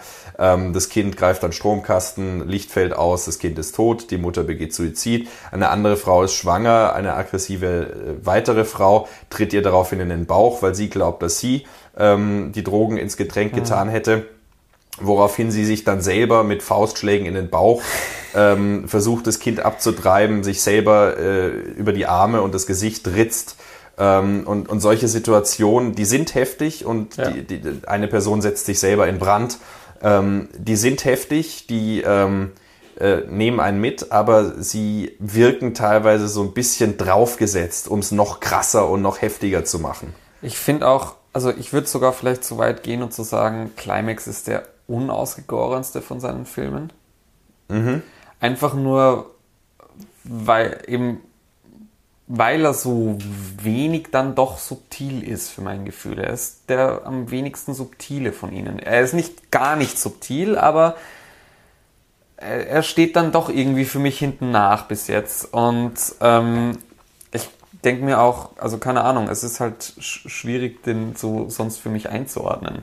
Mhm ich finde auch, vielleicht ist er, es ist der, so, also zumindest was ich auf Letterbox gesehen habe und sonst habe ich auch so im Gesprächsfeld das Gefühl, er ist mit Irreversibel der populärste Film von seinem ganzen Schaffenswerk. Mhm.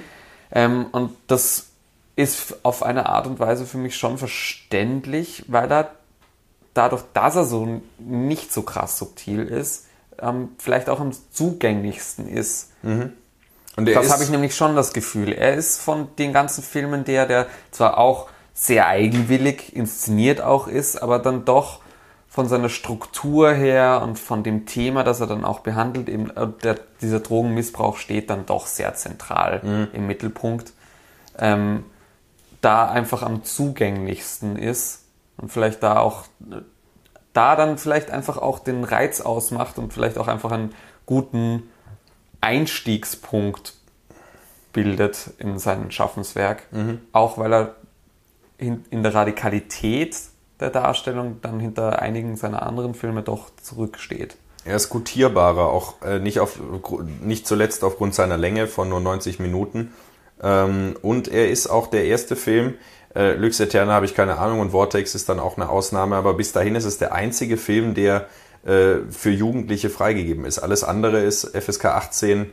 Ähm, ich wollte gerade sagen, Love auch, aber klar ist Love auch ab 18. Ja, also er ist sozusagen, äh, ne, ja, zahmer will ich gar nicht sagen, auch jetzt gerade im Zuge dessen, was ich gerade beschrieben ja, habe. Zahm es ist, schon, ist er nicht. Es ist schon Absolut ein heftiger nicht. Film, aber er ist, er ist vielleicht weniger radikal in der Ausstellung wobei er dann doch ja sehr lange in den Aufnahmen der sich äh, fast ja äh, unnatürlich verkrampfenden Körper äh, äh, nicht suhlt, aber doch sehr lange drauf fällt und die Kamera schwebt von einem zum anderen und da haben zwei in der Ecke Sex, Sex und hier ja. verrenkt sich einer und hier äh, hat jemand Schaum vorm Mund und solche Dinge. Da, da arbeitet er schon auch wieder mit der Dauer und mit Redundanz bis zum gewissen Grad. Das schon, ja, ja. Unerträglichkeit ja. ist schon auch ein Begriff, der hier möglich ist. Am Rande sehr kurz bemerkt, uns gibt es auf YouTube mit Bild, aber auch auf Spotify, iTunes, Deezer, Google sowie sämtlichen anderen gängigen Podcast-Portalen und per RSS-Feed für einen flexiblen und individuellen Hörgenuss. Wir freuen uns über jede Unterstützung und wären fürs Abonnieren, Liken und Teilen aufrichtig dankbar.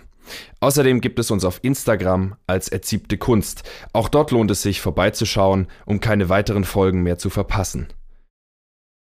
Ja, da kann man halt vielleicht irgendwie so abschließend sagen, es ist der beste Film, würde ich dann doch sagen, zum Einstieg in ein neues Werk. Ja, vielleicht. Weil schon. das, er hat die Tendenzen, die überall drin sind. Ich finde eben noch nicht so stark. Mhm. Der Eigenwille in der Inszenierung ist da. Die, die Annäherung an diese, an diese exzessiven ähm, Gewaltdarstellungen ist schon auch da. Also auch da ist es vielleicht ein guter Gewöhnungspunkt, weil es dann doch noch nicht so krass ist oder so explizit. Ähm, und ja, also so das Gesamtwerk komprimiert auf was Einfacheres. Es ist vielleicht auch deswegen auch vom Thema her nämlich gar nicht so ein krasser Tabubuch, weil dann doch Drogen, Drogenkonsum und so irgendwie nochmal mehr thematisiert wird. Vielleicht nicht in Filmen per se, aber so gesellschaftlich als Thema. Es ist, ist Drogenkonsum nicht so ein krasser Tabubuch wie Inzest. Wobei Inzest und Abtreibung und Kinder, kind, tote Kinder und so weiter auch vorkommen. Also gerade Ja, ja, die aber- letzten zehn Minuten kommt dann nochmal so ein fast ein Plot-Twist mit dieser Inzest-Geschichte. Ja, aber das ist ja doch, das ist dann fast humorös und nicht so, nicht so markerschütternd wie bei Menschenfeind. Ja, das stimmt vielleicht. Es ist ähm, ja gutierbarer, Ja, wenn man dieses Wort in Zusammenhang mit irgendeinem Film verwendet. das ist schon fast satirisch dargestellt, finde ich.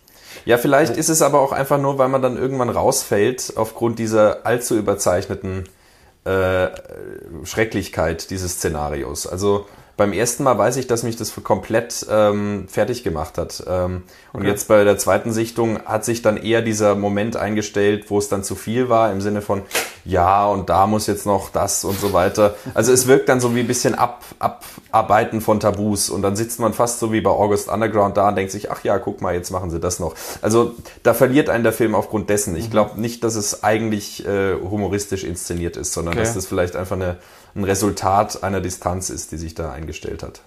Das kann natürlich sein. Na gut, Ja, aber dann kommen wir zu Lux Eterna. Mhm. Diesem, warte, ich habe mir aufgeschrieben, 40 wie lange geht. glaube ich. 51. ähm, mit, ähm, wir haben nie über die äh, Schauspieler gesprochen. Äh, Monica Bellucci im Nachhinein noch in Irreversibel erwähnt in tiefster Verehrung vor dieser unglaublichen schauspielerischen Mhm. Leistung und dieser Belastung, die sich auch ausgesetzt hat. Irreversibel, Entschuldigung, auch noch Vincent Cassell, tiefe Verehrung ihm gegenüber. Ja, liebe ihn. Und äh, jetzt haben wir in Lux Eterna äh, zwei, zwei ähm, ja, Urgesteine des französischen Films. Einmal mit ähm, Beatrice Dalle, die wir auch aus Inside kennen, dem französischen New French Extremity Film und aus, ähm, ähm, hilf mir auf die Sprünge, Trouble Every Day von Claire Denis. Äh, Ja. kennen wir sie auch, äh, dieser Vampirfilm, der auch lose in diese Schiene eingeordnet wird. Ähm, und wir haben ähm, passenderweise zu einem Film, in dem es um Hexenverfolgung und Hexenverbrennung geht, äh, Charlotte Gainsbourg dabei, die ja 2009 bei Lars von Trier schon äh, zu diesem Thema vor der Kamera stand. Und es ist ähm, ja äh, ein äh, experimentiert zum ersten Mal mit Splitscreen. Wir haben Also für Noé zum ersten Mal. ja genau. Ja. Ähm, wir haben zwei, zwei fast quadratische Bilder nebeneinander die meiste Zeit, wobei sich die Kadrierung auch ständig ändert. Ähm, das Bild wächst, schrumpft, äh, Die Ecken sind abgerundet. Ecken sind abgerundet, mal ist es äh, CinemaScope, mal 16 zu 9 und so weiter. Ähm, Vielleicht das größte Formspiel tatsächlich bis zu, an, bis zu dem Punkt in seinen Filmen. ja, das stimmt, wobei die Kamera ähm, nicht mehr so rumfliegt. Sie fliegt nicht mehr so rum, aber stabil würde ich sie nicht nennen. Also Das stimmt. ähm, und es geht im Prinzip um einen chaotischen Dreh über einen Film äh, in Bezug auf Hexenverbrennung. Charlotte Gainsbourg, die Hauptdarstellerin, und Beatrice Dalle, äh, auch Schauspielerin, die hier die ähm, Regisseurin äh, ihr Regiedebüt äh, gibt, glaube ich. Und dieses, diese, diese, dieser Dreh läuft katastrophal ab. Es ist nichts da. Es wartet jeder auf jeden. Es wird sich angebrüllt. Ähm, es herrscht komplettes Chaos. Äh, parallel erfährt Charlotte Gainsbourg am Telefon, äh, dass ihre Tochter wohl in der Schule ähm, im Genitalbereich von äh, Mitschülern verstümmelt da wurde. kann ich mich gar nicht mehr dran erinnern. Das ist schon zu lange her. Ja, sie, sie spricht äh, they, äh, they cut me in the fufu. Ja. Okay, ähm, ja. Und das kommt dann auch noch dazu. Ähm, Und wohl bemerkt, vielleicht um das wirklich nochmal hervorzuheben, er arbeitet mit Splitscreen. Das heißt, du hast wirklich zwei Einstellungen die ganze Zeit im Bild von Anfang an. nicht die ganze Zeit, aber meistens. Wie, ja, wie, also über diese 51 Minuten vielleicht, äh, also 40 auf jeden Fall davon, wenn nicht sogar mehr noch. Ja, die Anfangsszene, wo man Charlotte Gainsbourg und Beatrice Dahl äh, im Gespräch. Ja, da noch nicht. Da gell? noch nicht. Okay. Ähm, ja, aber Äh, größtenteils. Doch auch. Ja, Entschuldigung, doch auch. aber halt so, es ist halt, also am Anfang stehen die, die Splitscreens still. Man hat, man hat halt die Perspektive und da tut sich nicht viel. Es vereint sich fast zu einer Einstellung.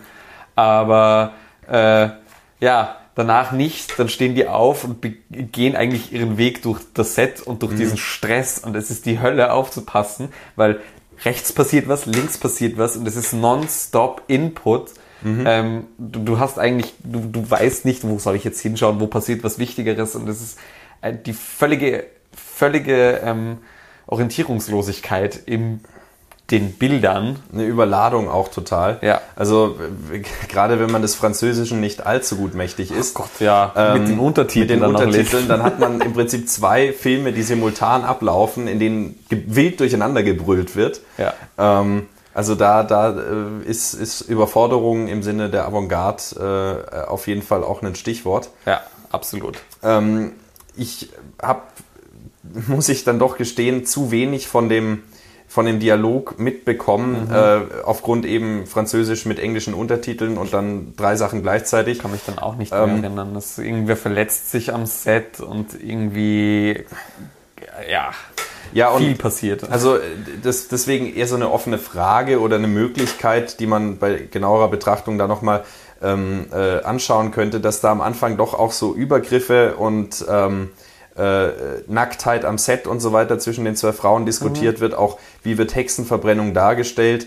Dann wird, äh, wird der Produktionsumstand eines in den 40er Jahren entstandenen Films über Hexenverbrennung diskutiert, in dem die Schauspielerin wohl mehrere Stunden an so eine Leiter, die dann ins Feuer gekippt wird, ähm, gefesselt war.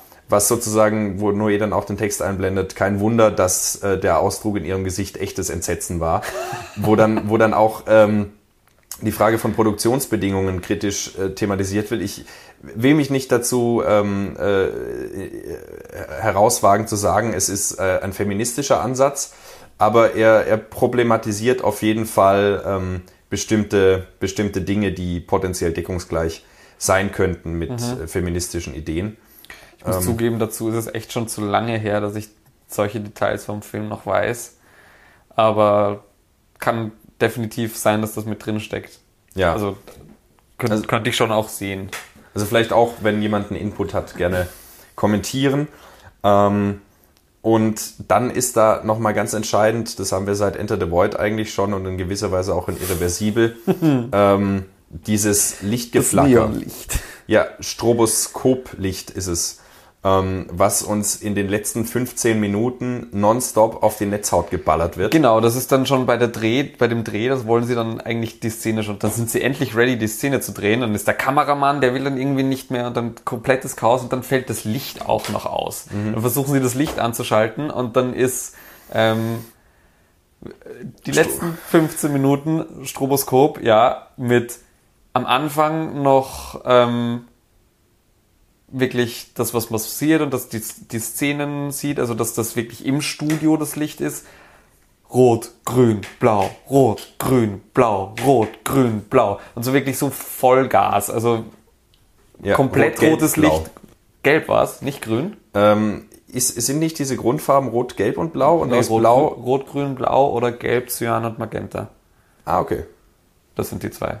Ja, ich dachte immer, wenn man ähm, äh, grün aus gelb und blau mischt, dass die Grundfarben dann irgendwie blau, gelb und rot wären. Nee, man mischt. Ja, nee. Na gut, Sorry, ja. egal.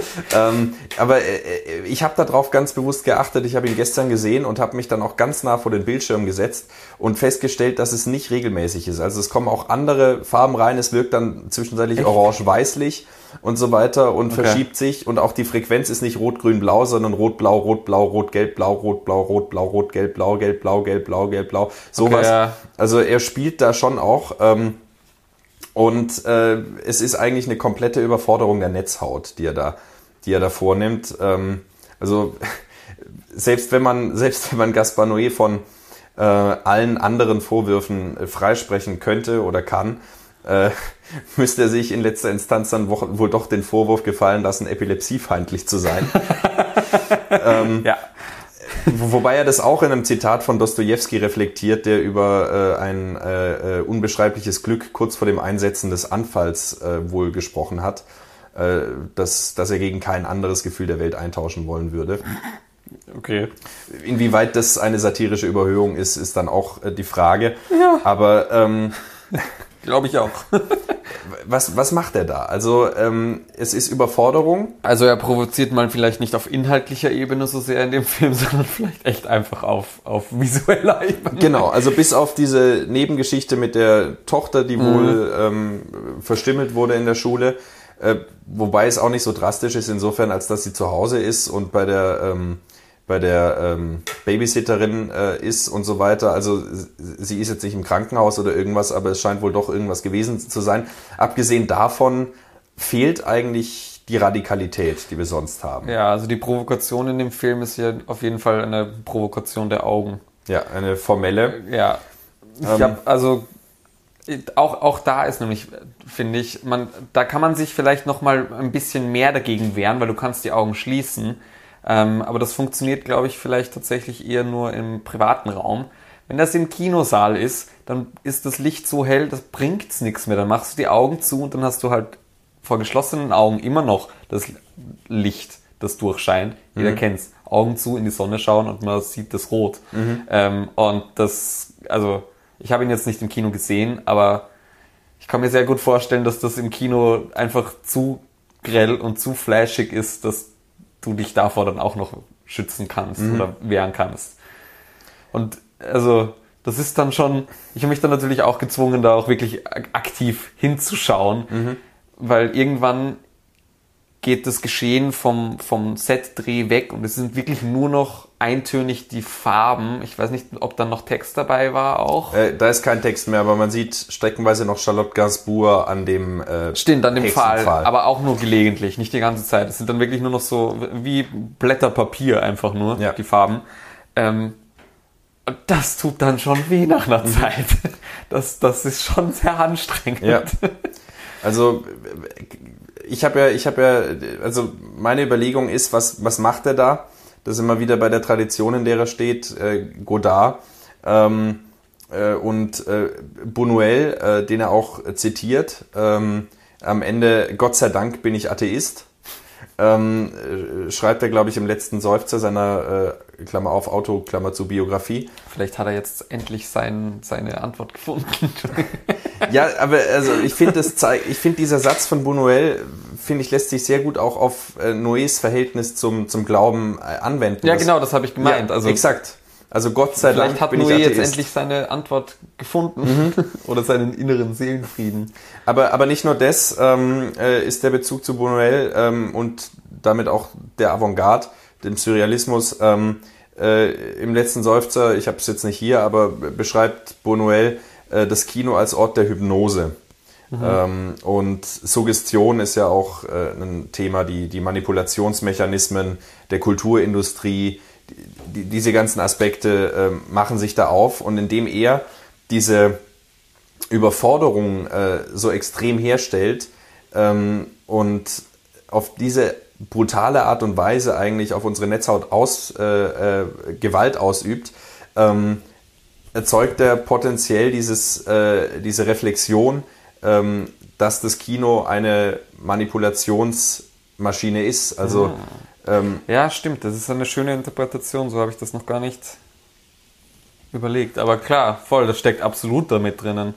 Absolut. Ich, eben nur auf visueller Ebene vielleicht eben repräsentiert, aber absolut. Allein wenn mhm. man an die NS-Zeit zurückdenkt, Propagandafilme und so, ähm, wie heißt sie dann? Die Leni Riefenstahl. Ja, Leni Riefenstahl, Dankeschön. Ähm, ist Kino absolute Manipulation und auch allein durch die Auswahl der Inhalte, was thematisiert wird. Und vielleicht kann man da auch nochmal ähm, Noé loben, weil er bringt genau Themen rein, die eben nicht thematisiert werden. Mhm. ähm, Kino ist so groß als Medium in der Gesellschaft, dass es die Diskurse und die bestimmt mit den Inhalten, die es darstellt. Ja. Und da ist vielleicht, da, da ist diese, diese Kritik ist da auf jeden Fall mit drin.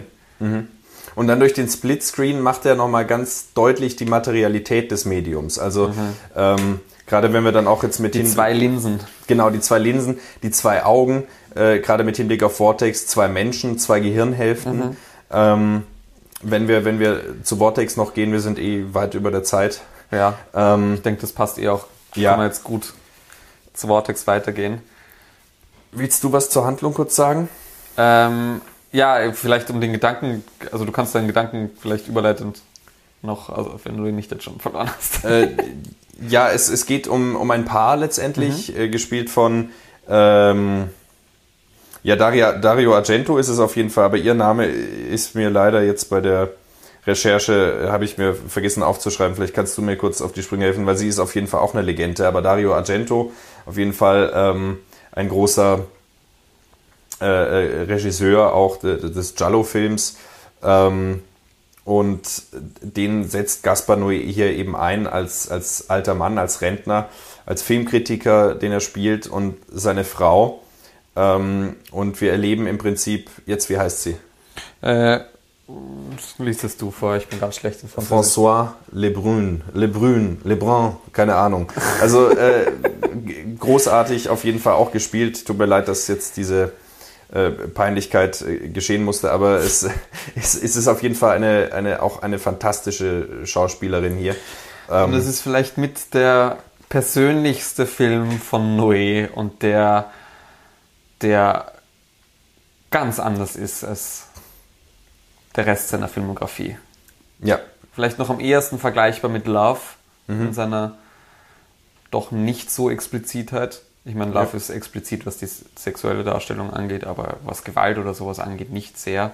Ja. Es gibt eine Prügelei in Love, aber die, die gibt es auch in Marvel expliziter dargestellt zum Beispiel.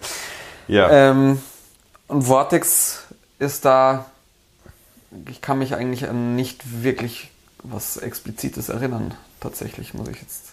Naja, wir erleben die beiden äh, letztendlich beim, beim Altwerden, äh, wir erleben sie beim Sterben, äh, wir erleben, Genau, wir, wir folgen den, dem Ehepaar in ihren letzten Lebenstagen, beiden nämlich. Ähm, permanent simultan. Der Splitscreen stellt sich nach fünf Minuten ein und wird ähm, auf traurige Art und Weise wieder zu einem Bild, wenn der erste Tod sich einstellt und die eine Hälfte des Bildes weiß bleibt. äh, ja. Oder schwarz. Ich glaube, es war weiß. Ja. Oder es ist weiß und blendet dann aus ins Schwarze. Daran kann ich mich nicht mehr erinnern. Aber auf jeden Fall, ähm, sie sterben beide dann. Und wenn die, wenn ich glaube, die Frau stirbt zuerst, wurscht. Ja. Aber also ähm, wir haben den im Kino gesehen, deswegen ist es jetzt ein Genau, bisschen ist schon her. ein bisschen her. Ähm, sie stirbt und mit ihr, die geht, geht auch ihre Bildhälfte Mhm. in die Einfärbigkeit, entweder schwarz oder weiß, und bleibt auch so. Mhm. Also es wird ihm deswegen nicht mehr Platz im Bild gewidmet, sondern er bleibt in seiner Splitscreen-Hälfte. Mhm. Ähm, und im Vergleich zu Lux Eterna ist die, die, die Art und Weise der Inszenierung äh, des Splitscreens ist genau dieselbe eigentlich. Ähm, aber im Vergleich zu Lux Eterna ist der Film so gestaltet, dass es absolut klar ist, den zwei zu folgen. Es ist auf jeden Fall leichter. Es ist so. leichter, weil, also, es passiert natürlich immer simultan etwas, aber es ist immer so gerichtet, dass wenn der eine irgendwie sich mit wem unterhält oder irgendwas aktiv macht, wo es wichtig ist aufzupassen, ist der andere dabei, gerade den Abwasch zu machen oder Oder sie verirrt sich dann auch. Sie hat, Genau, glaube ich, auch verirrt sich. Alzheimer. Sie hat Alzheimer und er hat auch, ich glaube, er hat Sch- Schlaganfälle, er hat einen Schlaganfall gehabt oder sowas Mhm. und ist dabei, sich zu erholen. Also sie, sie, sie leiden auch schon beide mit, mit dem Alter. Ähm, und das ist unglaublich, ich fand es unglaublich auch wieder sehr anstrengend zu schauen, weil sehr wenig passiert. Ähm, auch visuell sehr wenig passiert. Es ist ein sehr langsamer Film. Es ist ein sehr langer Film, ich glaube fast drei Stunden. Zweieinhalb auf jeden Fall. Ja. Ähm, und aber unglaublich berührend. Mhm. Wahnsinnig, wahnsinnig sensibel. Ähm, und wahnsinnig schön einfach zu sehen, wie die zwei, was die für Probleme haben mit dem Alter, wie sie versuchen noch ihre letzten Wünsche in Erfüllung zu bringen und sich eigentlich eigentlich versuchen noch irgendwie miteinander Zeit zu verbringen und das ihnen immer schwieriger fällt und das ist ja wahnsinnig berührend einfach zu Mhm. sehen. Und es ist, ähm, finde ich auch, also wenn man von der von der äh, Noes immer noch vorhandenen Neugier, neue filmische, inszenatorische Mittel zu finden ähm, und auch da äh, kreativ bleibt, finde ich, ist es ein Film, der sich in seiner Grundstimmung mit äh, Amour, äh, Liebe von Haneke, also äh, ver- vergleichen lässt, indem wir auch einem alten Ehepaar eigentlich folgen. Ähm, in den, äh, in den Tod und äh, wie die beiden verbunden sind am Ende. Und hier erleben wir äh, eine, eine, ja, äh, eine Trennung, die, die da ist, eine Entfremdung zwischen den beiden, die dann eben auch wieder durch den Splitscreen symbolisiert wird. Und gleichzeitig, ähm, ähm, finde ich, gibt es dann den einen entscheidenden Unterschied, ähm, wo man wieder merkt, dass Noé anders tickt als Haneke zum Beispiel, ähm, wenn dann äh, die äh, aufgebahrten Leichen in Großaufnahme nochmal gezeigt werden und dahingehend wieder ein Tabubruch stattfindet, der verhältnismäßig ähm, äh, gering ist im Vergleich zu dem, was wir jetzt hier auch äh, angesprochen hatten in den anderen Filmen, aber aufgrund dieser Sensibilität wirkt und auf, auf der ähm, Nähe, äh, die man dann doch aufbaut, trotz allem, ähm, wirken dann diese ähm, Aufnahmen der aufgebahrten Leichen und die Großaufnahmen der äh, toten, erschlafften Gesichter äh, fast wie ein Schlag ins Gesicht. Also äh, da, da, da zeigt er wieder drauf und da ist der alte Noé wieder in verhülltem Seidengewand, aber er ist da und er sagt, äh, wir gucken uns auch das an und, und hält da wieder drauf. Nämlich genau dieser Gedanke von, es endet eben nicht mit dem Tod, dass man dann ins Weiße fadet, sondern es bleibt noch was übrig. Ja, es gibt ja auch die Szene im Krematorium dann. Ja. Äh, wo, wo auch dann zeigt, äh, was, äh, was, was passiert, was mit dem Körper passiert, was passiert, wenn äh, äh, der Leichnam, der einst geliebte Mensch von, in dem Fall nicht Maden, äh, sondern vom Feuer zerfressen wird. Aber das, das gehört für ihn dazu und das gehört auch zum Leben dazu. Genau. Ähm, und für mich ganz äh, entscheidend bei diesem Film ist nochmal ähm, seine, ich meine, das macht er sowieso die ganze Zeit. Salo ist ein ganz wichtiger Film in Love, sehen wir ständig Filmplakate und so weiter, Referenzen und, äh, und solche Dinge. Ähm, Gerade in Love dann, wenn er auch dann zum Beispiel das Kind, was geboren werden soll, Gaspar nennt und den ersten Geliebten der Protagonistin Noé. Äh, so, solche Spielereien erlaubt er sich dann und der Protagonist ist ein Filmemacher, der in der Filmakademie studiert und so weiter und dann alter Ego äh, mäßig dann seine, seine Gedanken ausspricht. Ähm, und äh, das haben wir auch hier wieder, indem er den Filmkritiker Dario Argento darstellt. Aber wir haben auf einer Metaebene eine ähnliche Struktur, die wir, die wir bei Godard und die Verachtung hatten. Nämlich ähm, macht Godard in der Verachtung äh, folgendes. Er nimmt sich äh, ein, eins seiner Idole, den äh, großen Fritz Lang, besetzt ihn ähm, und äh, macht, macht diesen Film. Äh, und jetzt kommt äh, Noé her und äh, nimmt eins seiner großen Idole, äh, Idole Argento und besetzt ihn in diesem Film. Und der, äh, die Nähe geht so weit, dass er dann auch den Soundtrack von Die Verachtung einsetzt und äh, der sich dann fantastisch in das Gesamtbild einfügt. Also auch um nochmal zu unterstreichen, er ist ein Autorenfilmer durch und durch. Genau. Ähm, und vielleicht noch abschließend, ich weiß nicht, ob du noch viel Gedanken hast zu. Nein, ich würde, ich würde das dabei belassen. dann. Genau, abschließend vielleicht noch, ähm, was ich, was ich bemerkenswert auch an dem Film finde. Ich meine, natürlich, man merkt schon in seiner gesamten Filmografie, er setzt sich mit Themen auseinander, die ihn auch beschäftigen. Ähm, und auch polarisieren möchte natürlich. Und äh, klar, also das ist jetzt auch, ähm, weiß ich nicht, gerade im Fall der Mutter Alzheimer ist jetzt kein Tabuthema, aber es ist vielleicht auch wieder gerade für Noé mit ein Thema, worüber mehr geredet werden sollte vielleicht. Ähm, dazu muss man nämlich wissen, dass, und das macht, glaube ich, auch die persönliche Komponente dieses Films aus und die, dieses Feingefühl und auch die Andersartigkeit im Werk von Noé. Ähm, und zwar ist seine Mutter an Alzheimer gestorben während mhm. den Lockdowns, während den Jahren, bevor sie, äh, nicht während den Lockdowns. Oder? Doch. Ich glaube, ich glaube, circa zu der Zeit, wo der Film danach dann rausgekommen mhm. ist. Ähm, und er selber ist auch äh, diagnostiziert worden mit einem Hirn, ähm, ähm, irgendeinem Hirn, ähm, Hämatom. Hämatom, ja, irgendwie sowas. Ähm, nee, Hämatom ist äh, Resultat von einem Schlag. Ich weiß, äh, irgendwas, irgendwas auf jeden Fall, was ihn auch selber mhm. fast umgebracht hätte. Mhm. Ähm, und stellt vielleicht, wir werden es vielleicht noch in den nächsten Jahren sehen, so einen, einen Knotenpunkt und einen Schlüsselpunkt in seinem Werk dar, mhm. dass er sich mit sehr persönlichen Themen auch auseinandersetzen kann und ähm, Film auch auf ganz andere Art und Weise einsetzen kann. Also ich finde, Vortex ist einzigartig als Film mhm. bis jetzt und auch einzigartig in seinem Werk. Ähm, und man hat es schon an Love gesehen, er kann sich auch mit, mit tiefgründigen philosophischen Themen auseinandersetzen, nicht nur mit Tabuthemen, ähm, sondern auch mit zwischenmenschlichen Konflikten und, und auch schon ähm, in irreversibel. Auch schon in irreversibel, genau. Aber bei Love nochmal mit einem noch ausgeprägteren Feingefühl und ja. bei Vortex ist es noch stärker da und wirklich das Hauptmerkmal des Films. Mhm.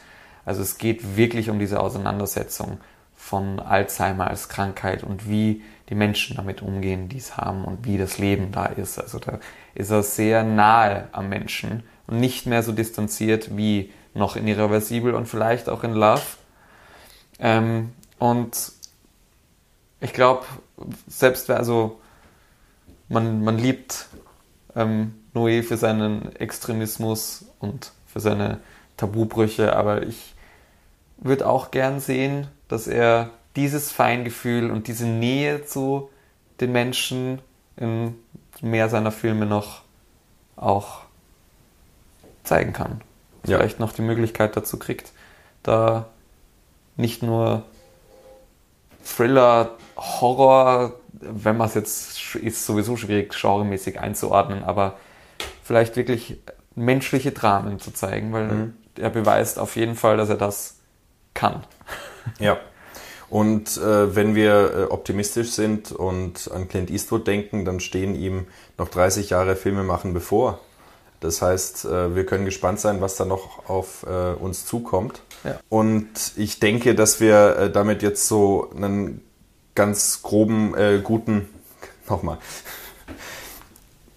Und ich denke, dass wir da jetzt auch einen ganz guten Überblick mal ge geschafft haben über sein bisheriges Werk und äh, vielleicht auch so ein paar Wesenskerne seiner filmischen, äh, seiner, seiner Vorstellung, was Kunst sein muss, was Kunst sein soll. Mhm. Ähm, auch die Tradition, in der er steht, dass wir das herausgearbeitet haben bis zum gewissen Grad. Und ähm, äh, ich glaube, für uns beide ist er ein Regisseur, über den man äh, sich immer wieder ärgert, auch der einem etwas zumutet und den man vielleicht auch zu Recht äh, kritisieren kann, äh, problematisieren kann äh, der aber auf jeden Fall zum Nachdenken anregt und den Horizont erweitert durch immer neue äh, formelle wie inhaltliche äh, mutige mhm. mutige Taten äh, mit Hinblick auf eine Erweiterung des Kinos und auf ein besseres Verständnis ja, des Lebens im Allgemeinen. Absolut, dem kann ich nur so zustimmen. Ich hoffe, er fördert die Grenzen des Films in den nächsten Jahren genau noch so weiter. Ja. Die siebte Kunst. Der Filmpodcast mit Timo Bertolini und Jonas Nicolai.